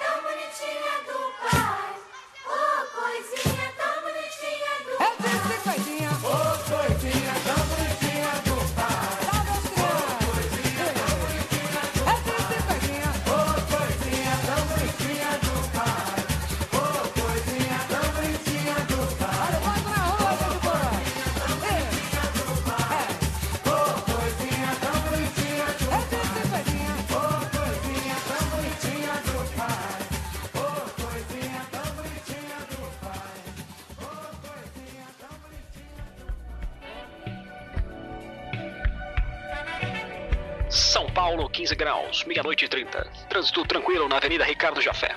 O diretor do documentário Momento de Contato, o caso Varginha James Fox, apareceu no podcast brasileiro Paranormal Experience para oferecer 100 mil dólares para quem tiver uma fita de vídeo com imagens da criatura. Enquanto isso, nos Estados Unidos, uma criatura é vista nos arredores da cidade de Springfield, no estado de.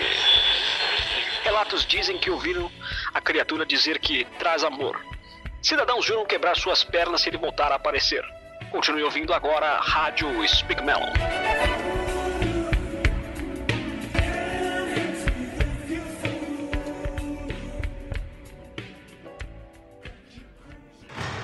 Hello? Who's there? Oh, please. Oh, it's just space zombies. This is the end of the world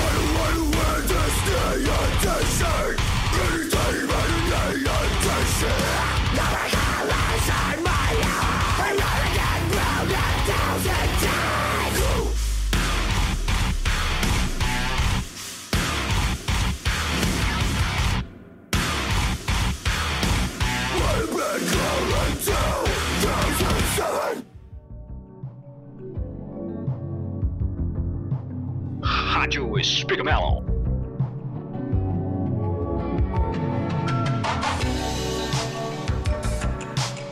A sua melhor companhia na madrugada.